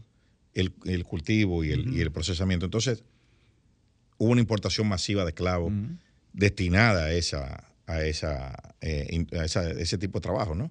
porque como sabemos la mano de obra taína se escaseó eh, eh, prácticamente de forma inmediata. De, hecho, el nombre Batey es taíno. Es como un centro ceremonial, tengo entendido. Entonces, los primeros trabajadores del azúcar eran taínos. Entiendo yo, ¿verdad? Porque lo que se conoce como batey es como un, centro ceremonial, un, sitio donde convergen un grupo de personas. Claro, en, en, lo, en, la fase incipiente de la producción azucarera era en manos taínas que, estaba, pero eh, como bien dice Eliseo, ya no existía la gran población taína que pudiese sustentar. Tanto es así que para 1519 prácticamente la población originaria no existía. La población que existía... Una epidemia de viruela en 1518 creo que fue. En el mismo 19. Ah, el 19, sí. Esa epidemia terminó por desaparecerlo, pero no solo eso, que ya desde hacía un tiempo ya se hacían incursiones en las islas Lucayas y en otras islas cercanas para poder sustituir esa mano de obra eh, taína, porque ya los taínos habían desaparecido. Y, por allí está eh, la, presencia de, los de los jesuitas, ¿no? De los de los, ¿verdad? De los franciscanos. Sí, los franciscanos, este grupo, fueron creando espacios para que ellos pudiesen eh, pueblos, pueblos pequeños para, poder sustentarlo. Y misiones. Misiones. Porque no había manera de ya, ya había la mano de obra del, del originario había desaparecido, pero claro que sí. La, industria azucarera del siglo, del siglo XVI se sostuvo de mano de obra africana directa. O sea, no era que no habían esclavos, no, habían esclavos, solo que la diferencia era que los esclavos que existían en Santo Domingo eran esclavos ya aculturados o culturizados, ¿verdad? Que tenían una cultura ya, habían pasado. Asumida. Asumida, habían pasado por España, por Sevilla, venían aquí y ya tenían que es lo, que se denominan esclavos ladinos. Entonces, los bozales, que, es lo que acaban de llegar. Lo que ya se autoriza a partir del inicio de la industria azucarera, se autoriza eh, la trata, o sea, un impulso de la traída directa de África de esclavos a Santo Domingo para impulsar la, la industria azucarera. hay que recordar que este es uno de los talones de Aquiles o de los, eh, diríamos, estigmas que tiene eh, las casas, que fue quien también parte de los que propuso este cambio para impulsar la, sustitución. la sustitución de la mano de obra. 1517 fue, fue su propuesta. Entonces, claro que sí. Y asistimos al levantamiento de esclavos, precisamente en Nigua, en el 1517. Claro, porque vamos del, del Batey al Maniel. Del Batey al Maniel. Exacto. Batey primero, los taínos. Entonces, eso se convierte en lo que es el Maniel que es donde, donde están los, los, los, negros. Eh, eran la, pero ya los negros en rebeldía. Exacto, los negros rebeldes. Claro. Que salen y se... primero primero están los que están trabajando en el batey. Y luego comienzan los alzamientos, primero a escaparse en un grupo. Y entonces se, se van nucleando en lo que son los manieles. Claro, así es. Eh, esos son las comunidades de, de esclavos rebeldes que escapado. Los manieles eh, que se concentraron en la Sierra del Bauruco, en la cordillera central, alrededor de lo que es precisamente Ocoa, que se llamaba el Maniel, no es casual que se llamaba así. Claro. Y básicamente en estos dos lugares. Algunos, eh, ya más tardío, eh, se refugiaron en, en la zona de Santiago y Puerto Plata, pero habían movimientos, hacían movimientos. Sí, me imagino que una población que, nómada prácticamente, porque cuando lo, iban a, recapturar había que salir corriendo. Claro, claro. Mira, es un, detalle interesante. O sea, realmente el resultado de la industria azucarera es la traída, o resultado no, una de las consecuencias es la llegada directa de los esclavos africanos. Estamos hablando de un principio concreto de trata. Ya no es, y la esclavitud en el, en el campo azucarero era horrorosa, o sea, era atroz. A propósito de lo que mencionaba usted ahorita, de lo que está sucediendo en el Central Romana, es que la producción azucarera es bastante, eh, eh, diríamos, muy fuerte. Demandante físicamente. Físicamente muy demandante. Muy y en esta época peor. En esta época peor. en los esclavos eh, que pasaban al ingenio, ¿qué se alzaban? Muchos de ellos incluso fueron los que integraron los grupos que acompañaron a Enriquillo en su movimiento de rebeldía. Ya. Y eh, se fueron creando y nucleando alrededor de Enriquillo en la Sierra del Bauruco. Sí, tenían demandas comunes, tenían el mismo problema. Claro, Claro. no, y hay, y hay, y hay líderes, líderes esclavos rebeldes. O sea, Diego de Campo, No, ahí eso te iba, Exacto. ahí iba. Que se, Sebastián Lemba. Lemba, que es uno de los más connotados por todos los efectos que hizo en la zona de San Juan, en la zona de, de San Cristóbal, y, y Ocampo, que la loma de, de Santiago, la que está San- frente a San Santiago, le hace honor a su nombre, la- el pico Diego, Diego de de Ocampo, Ocampo. precisamente porque se movía de, de un territorio a otro cruzando las cordilleras. Ambos fueron muertos de una forma atroz. Eh, claramente, previo a ello, Enriquillo, como parte de su, de su acuerdo con la corona, incluía la persecución de los, de los, De los esclavos. de los esclavos. Sí. O sea, Que no se asociaran a eso. después de que Se convirtió en un agente. de- eh, no, después de que él obtiene la, eh, el acuerdo de libertad, su compromiso principal era la persecución de los esclavos. Mira, eso, eso, eso, es- eso es algo, perseguía a sus propios aliados. a sus propios aliados. Es interesante ese- eso porque eh, usualmente dentro de la mitificación de los héroes, nosotros tendemos a obviar la parte, obviar la parte la parte negativa. y el análisis objetivo requiere que se diga todo. Claro. Si yo fuese un historiador marxista, te dijera que él tuvo un sentido de clase. Así, así claro. No, no. Bueno, yo, yo quisiera defenderlo, pero yo me tengo que defender a mí y a los míos. Eh, Exactamente, ¿no? Y además, ¿no? Y que negoció, hizo lo, lo mejor posible, eh, era ante el enemigo. O sea, se le busca una justificación re- retórica, ¿no? Pero es interesante eh, el, el señalar la, eh, esos intereses que convergen en un momento y entonces luego se convierten en, en- en discordia, Así es. en, en tema de discordia. La historia dominicana está llena de eso, de gente que estuvo de un lado primero Sí. y terminó del otro y viceversa y tuvo de- del lado del lado de los malos para decir un, o incorrecto que se consideraba en un momento de aquí después terminó siendo un héroe Pero repleta. Eh, De- o sea de- de- a- aquí hay calle aquí hay calles que hacen esquina de gente que uno mató al otro o sea Sí, así es. o uno traicionó al otro y la calle hacen esquina es una cosa inexplicable Qué interesante. Y, Así es. eh, En la, en la asociación que todo el mundo hace, que ustedes han hablado aquí de la asociación entre la esclavitud y la industria azucarera, nace de esa de esa época, ¿verdad? Claro. O sea, cada vez que hablamos de esclavitud, industria azu- azucarera y azucarera Claro. hay esclavos. E incluso, incluso, eh, eh, Werner, ya más adelante, eh, cuando comienzan los problemas de desestabilización en las colonias, que vienen de la mano con la desestabilización en Europa. Y me estoy refiriendo a la invasión, específicamente la invasión de Francia a España, Ah, claro, los conflictos posteriores eh, europeos, que ya se dan en Claro. el siglo XVIII, siglo XIX. vamos a decir así, la gripe europea Ujú, provocaba un, un- Sí, ¿cómo se llama? Un- una neumonía. una neumonía en, Sí. en América, así es. Y también, también los temas que se dan en Estados Unidos, Ujú. de los movimientos que están motivados precisamente no por tanto no por la caña, sino por el mismo fenómeno de esclavitud que era en los campos de algodón en el sur y la, y la industria Así agrícola. es. Sí, sí. Entonces, eh, todos esos fenómenos, cuando se van eh, eh, eh, gestando, tienen en lo que el Caribe se refiere a nosotros, y digo el Caribe porque Cuba pasó más o menos lo mismo, Haití también, Puerto Rico. y, y- y nosotros. O sea, cómo la industria azucarera fue la que determinó muchos movimientos políticos. O sea, el tema de la esclavitud en los campos de caña, Claro. me refiero. Claro, Fue la que determinó muchos movimientos políticos y geopolíticos a nivel internacional. claro.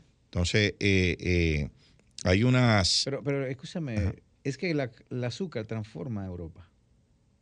El azúcar. bueno, y el- La forma de alimentarse. claro, cla- claro que sí, la- el, azúcar, el azúcar se dice que es una, un producto eh, que tiene mucho que ver con los temas, algunos historiadores, un análisis muy, hace como cinco o seis años en España, de eso del, del tema de la Inquisición y el azúcar.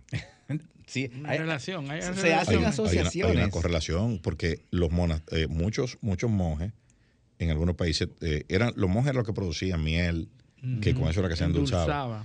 Y como vino eh, eh, los movimientos de reforma de Lutero, los movimientos de Inquisición, muchos monjes tuvieron que abandonar los monasterios Sí, sí. e irse. Dejaron Entonces- la producción entonces, de no, azúcar. hubo una escasez de, de endulzantes. ¿Con qué nos vamos a endulzar? Exacto. Si, si eran ellos los que producían. Y ahí llega el azúcar. Y entonces, y también otro, otro, otras escuelas de historiadores señalan que los pactos para distribuirse en Norteamérica, esos, esos pactos que aquí se conocen como Ryswick, eh, eso- todos esos conjuntos de tratados, hay historiadores norteamericanos que dicen los, esos son los acuerdos no for sugar, o sea, nieve por, por azúcar, porque Europa, se- eh, algunos países europeos cedían posesiones en el Caribe a cambio de posesiones en el norte. En el Si yo cambiaba la- el azúcar por nieve.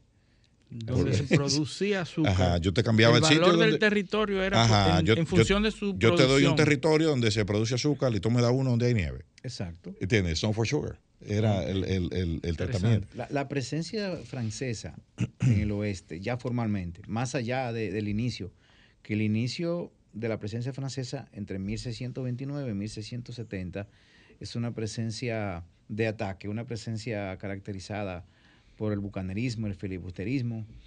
Eh, es, tiene tiene como, como base la industria azucarera, Sí, la producción azucarera. cuando volvamos de la pausa, que tenemos que irnos ahora, vamos a hablar Haití, Cuba y nosotros. Industria azucarera, movimientos políticos, independencias. Y muchas de las cosas que nosotros vemos hoy en día, eh, en la actualidad de, de- de estos países, tienen su origen en temas relacionados con la esclavitud y la industria azucarera. Por eso lo vamos a tratar cuando volvamos a la pausa. Este es paneo semanal de un camino. Paneo, paneo, paneo. Sol 106.5, una estación del grupo RCC Miria.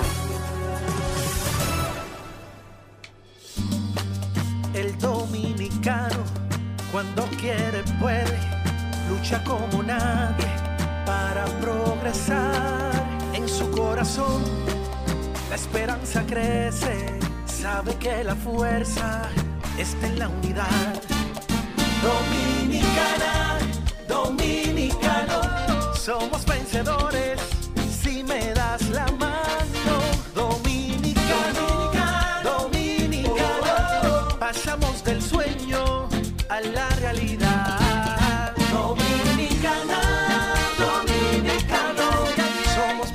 Vida es como una carrera, una sola, en la que cada día damos la milla extra y seguimos transformándonos, porque lo más importante no está en lo que hicimos, sino todo lo que hacemos para ser invencibles. Ban Reservas, el banco de todos los dominicanos. Tempranito cuando me levanto, el sol me alumbre en la mañana. Me tomo mi café del campo. Un cristal de caña. de caña es natural. De caña al 100%. La prefieren en la ciudad y en el campo también. Azúcar cristal de caña, naturalmente dominicana, disponible en supermercados y colmados en todo el país. www.solfm.com Diseñada para que cualquier ciudadano del planeta conecte con la más variada programación de la radio dominicana. Sol, la más interactiva. Sol 106.5. La más interactiva. Paneo, paneo, paneo.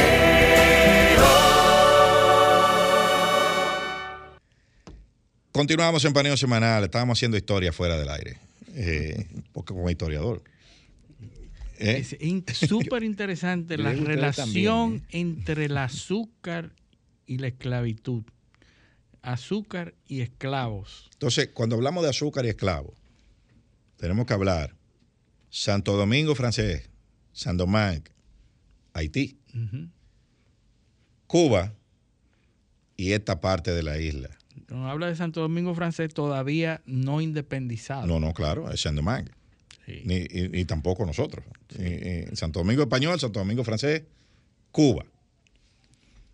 Ya dijimos que era una actividad que requería eh, mucha mano de obra, Sí. eh, y mayormente importada de África, que era de donde, de donde se podía suplir mano La de obra. mano de obra. Entonces, vámonos un poco al siglo XVIII, XIX. ¿cuál era la correlación en Cuba, en, en Cuba no, en Santo Domingo francés, había una industria azucarera muy pujante, que en lo que es Haití hoy en día. Claro, la base principal de la economía eh, de la colonia francesa era el azúcar. Sí, eh, no tengo el dato preciso, pero sí está. ah, más o menos existían hacia 1791 750 haciendas de azúcar. En, en el Santo Domingo En francés, Santo en Haití. francés, Sí. Wow. Bien. Aproximadamente. Bien. Impresionante. Es posible que esté equivocado, pero no por mucho. O sea, realmente eh, era, era muy alto. ¿Y nosotros? eh, De este lado. No, ¿Tú tienes no, más o menos? No. No, no teníamos. Lo que pasa es que ya para. Tal vez me detuve un poco en, Sí, sí. en la explicación.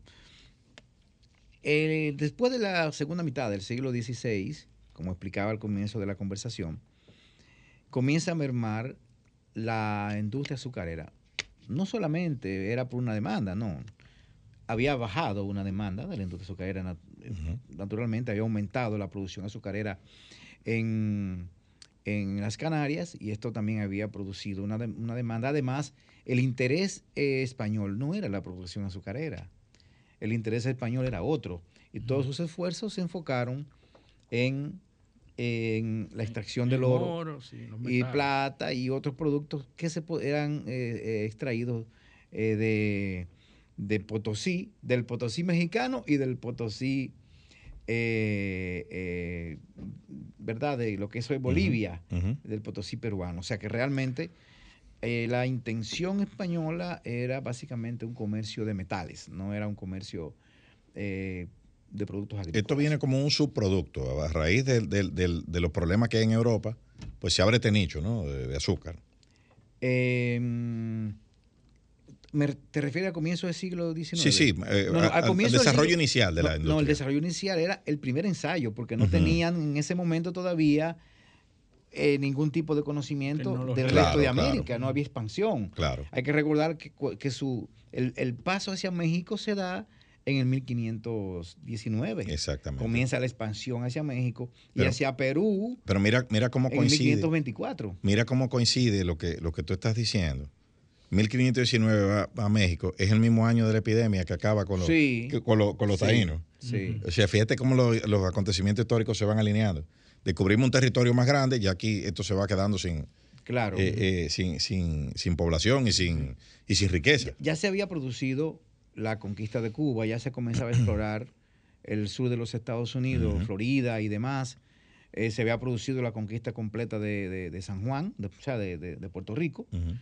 Y no les interesaban las islas que fueron denominadas después islas inútiles, que Esa- eran las así las Antillas inútiles. menores. Islas Sí, inútiles, sí. Eran inútiles porque no le producía nada. Sin embargo, luego... No había oro, no había. No, que era difícil sí. logísticamente mantenerlas también con los corsarios y los, Sin piratas. embargo, Holanda, de Inglaterra, eso. Francia se mantuvieron Se de ella todo el tiempo. Claro. En la producción de tabaco, de azúcar, eh, fueron de allí y de ahí saltan a la Guyana, que todavía hoy pertenece a, a Francia.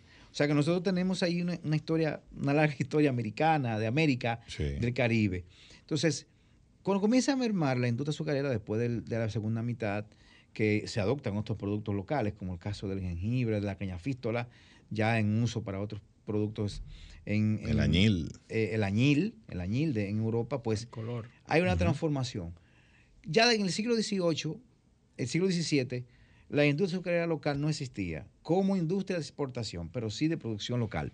O sea, siempre los dominicanos hemos producido azúcar, Era artesanal, básicamente. pero también de contrabando. O sea, también se vendía azúcar de contrabando. Exportación irregular. Irregular. le decían en esa época de contrabando. Bueno, le dicen todavía. Sí, sí, claro.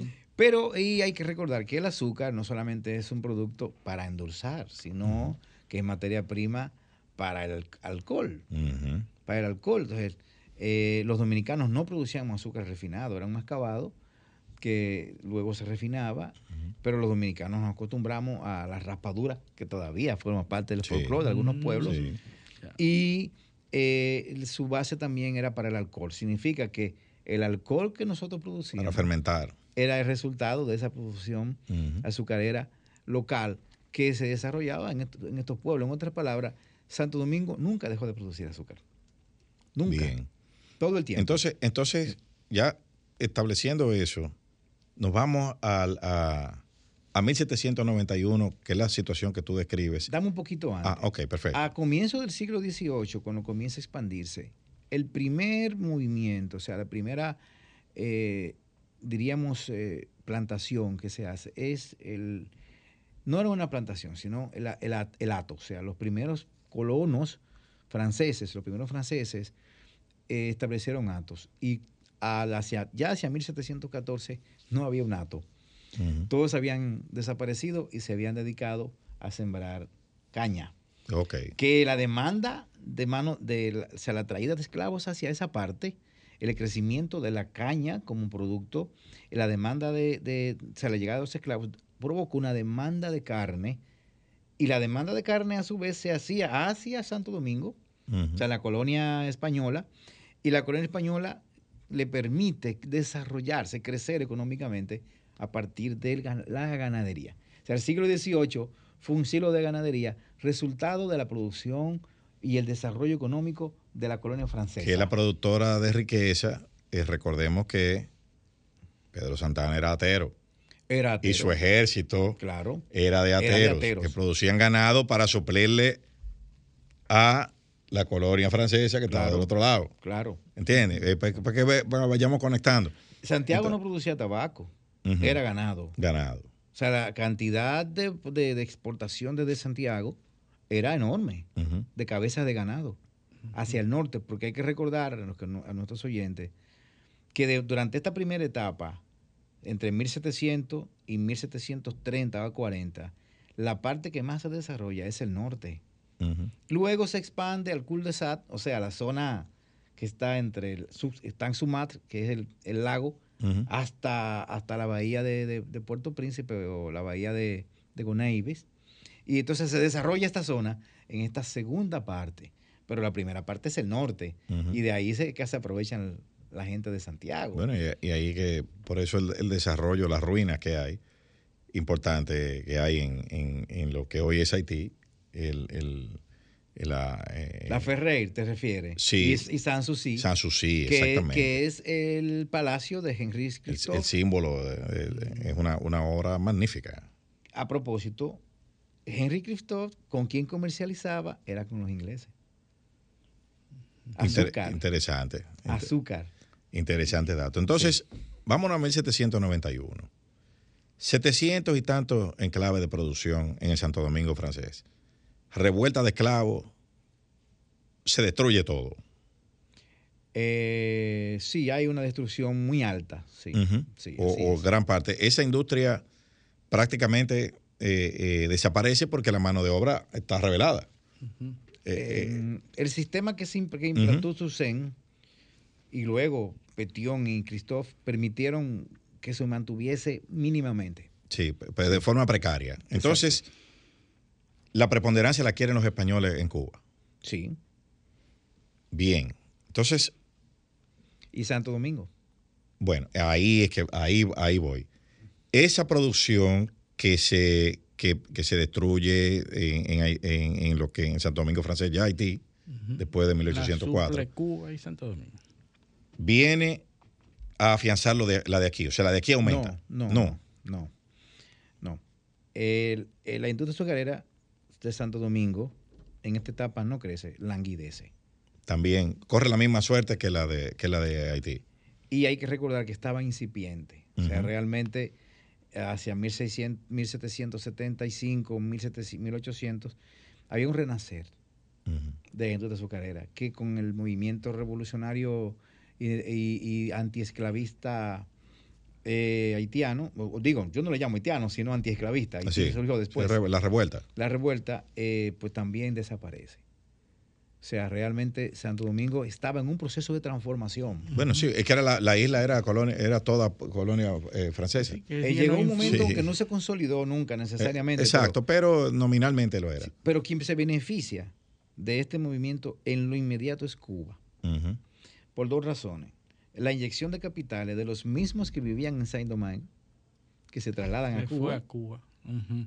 que lo mismo ocurrió después en la denominada Guerra Chiquita en el 1768 hacia Santo Domingo, 1868 hacia Santo Domingo, Y eh, esa, esa primera inyección de muchos esclavos, eh, claro, novelísticamente lo dice Alejo Carpentier en El Reino de este Mundo, cómo se trasladaban los mismos propietarios hacia Cuba. Y, los mi- y se llevaban su- sus, sus esclavos. Sí. Ahí viene lo que decías del temor que había y, que la- Claro. y la- impedir la llegada de, esa, de esos esclavos de Saidomán. Claro, porque, porque eh, lo que dijimos fuera del aire, lo voy a decir ahora, para 1791, que cuando comienza la, la- la revuelta en el Santo Domingo francés, hoy Haití, ya se había conseguido que la, una autorización o que el, el gobierno francés, eh, la corona francesa y la española, se pusieron de acuerdo para poder comercializar esclavos, porque Sí. la demanda de esclavos era muy alta en, en- en Cuba y querían comprar esclavos en Santo Domingo francés. Necesitaban fuerza Entonces, laboral. pero eso generaba a su vez un miedo porque los esclavos de Santo Domingo francés estaban políticamente, algunos españoles consideraban que políticamente estaban contaminados con el ideal de libertad y antiesclavitud. Oye, entonces, de hecho fue así. Si, Claro, si leemos la historia cubana. tenías razón. Si leemos la historia cubana, todo el siglo XIX fueron de revueltas. claro, los, mambi- los- los mambises. Sí, sí. sí. Fueron, o sea, fueron constantes.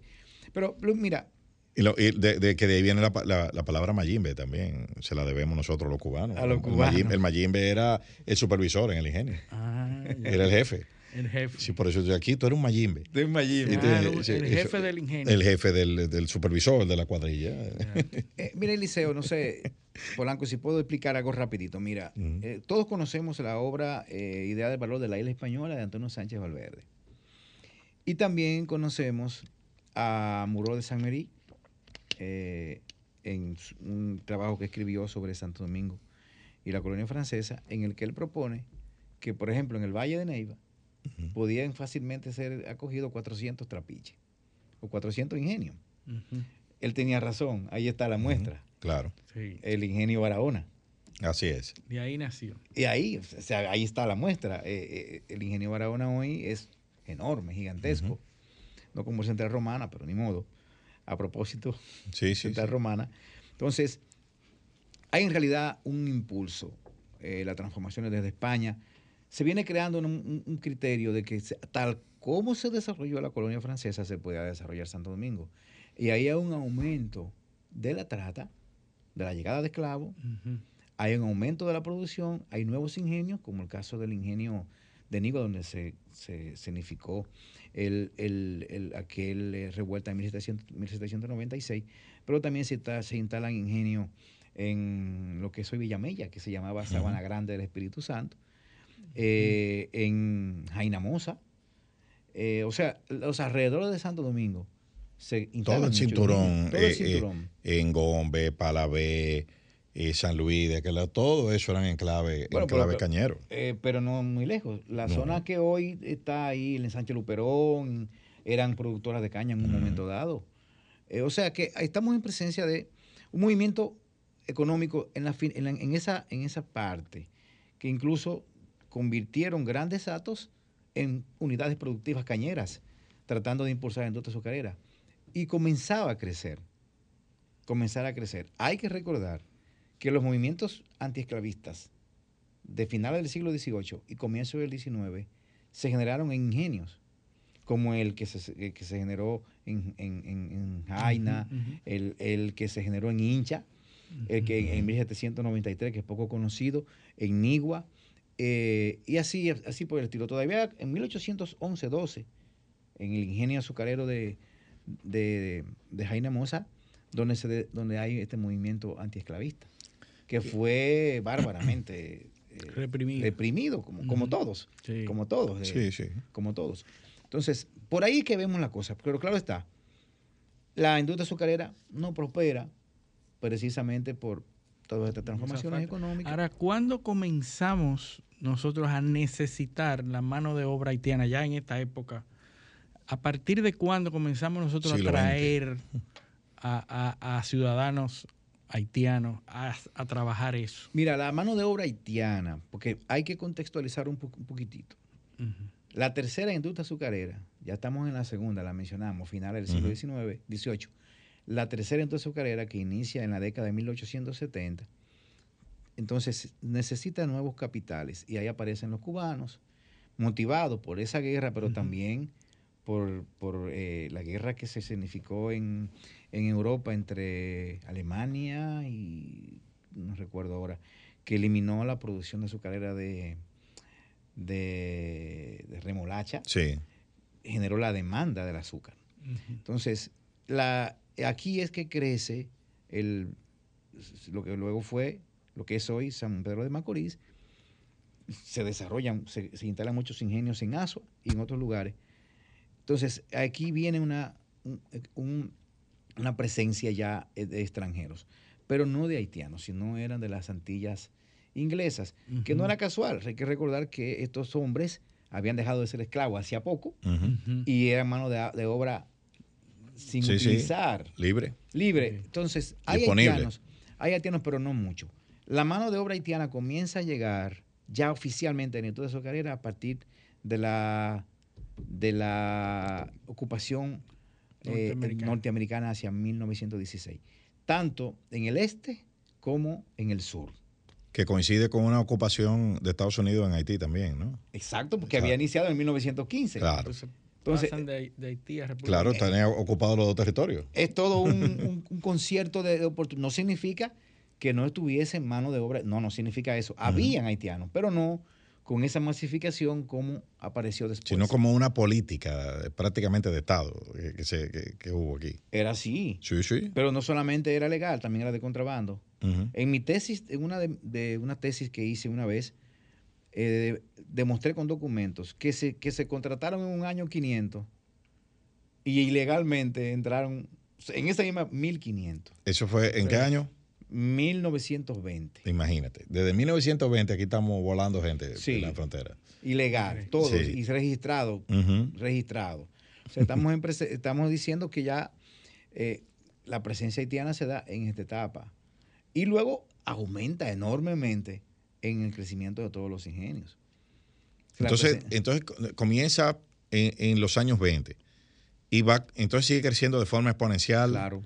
Hasta, sustituir prácticamente. hasta hoy en día, hasta lo que es hoy en día. Sí.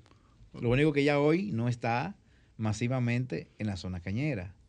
No, claro, está- porque población que se va quedando, se va, se reproducen, Claro. eh, tienen, aquí hay de varias generaciones ya. De, Esos, esos empresarios cubanos que se fueron a la Florida y que también son los dueños de lo que de, de la industria del este de, de, de Central Romana. de Central Romana son los- esos descendientes cubanos que se fueron a la Florida y que son los dueños de lo que era la Golfa Western en su momento son los mismos que están ahora son los mismos dueños Descendientes, de- creo. descendientes, ¿verdad? ¿verdad? Descendi- bueno, quizá porque también recuerda que en Cuba hubo un proceso de revolución sí sí en y- 59 cuando ganó y el. Y se llevó los y capitales. se llevó y parte de lo que de lo que se de lo, de lo que se desmanteló fue la industria azucarera. Claro. Eh, el- el- Por lo, o sea, menos, por lo menos los propietarios. los propietarios, exacto, Exacto. porque los ingenios se quedaron ahí y la revolución se, se, ap- se apoderó de ellos. Pero ellos se quedó. siguieron dedicando a eso y, y- y tuvieron in- ingenios, los Sí. colonos, los famosos colonos. Pero los vicini Ujú. ni- tienen 130, 150 años con el Claro. azucarero. Porque Vicini, el, el- el primero, Juan Bautista Vicini, que vino hacia la década que le mencioné, comenzó comprando pequeños territorios y mira dónde están hoy. Sí, sí, es una, es una industria. Y nosotros, el- el- en los años 70, la República los Dominicana, millones. Claro, la- el, el azúcar pesaba el doble de lo que pesa en el PIB, el Producto Interno Bruto, el doble de lo que pesa el turismo. Claro. Hoy en día. Claro. Acuérdate del famoso, de la famosa frase de la economía del postre. Así, a- así es. Así. Eh, eh, la economía Así. del postre, pero dilo, dilo, que era, ta- era cacao, Ca- es- azúcar, cacao y azúcar. y, Ese no, era- y la tercera, cacao, azúcar, Cacao, y café. Ah, ah, y café, exacto. Cacao, café. azúcar y El café. sostén de la economía dominicana era el post, era Así la es. economía del postre. La economía del postre. Así es. Pero bueno, Bueno, entonces no el, el esclavismo es el mismo que ha habido la misma, eh, es la misma un fenómeno historia. histórico. Fenómeno histórico, lo que pasa es que tú sabes que estamos en la época de corrección política y de, de, de- de indignación y de muchas otras cosas que Es decir, que el trato no ha, no ha, la no ha bajado, la no cultura ha- de cancelación. El trato no se ha, no se ha No ha perjudicado. empeorado. No, el- no es, no es más perjudicial ahora que antes. Así es. Como dice la- El movimiento humano de, de haitianos de, de las zonas urbanas y las zonas productivas hacia Haití de hace 100 años es casi igual que el actual. O sea, en, carro, en, car- en carretones, en las mismas condiciones. Bueno. Bueno, Werner, gracias por, por, No, por gracias a venir y ya tú sabes que vuelve, ¿eh? Así que ya no tenemos que volver a Sumamente repetir. interesante. Bueno, y agradecer a nuestros teleoyentes su sintonía en esta edición de este sábado de Paneo Semanal. Esperamos con el favor de Dios contar con ustedes el próximo sábado en otra edición de Paneo Semanal. Hasta entonces. Paneo, paneo.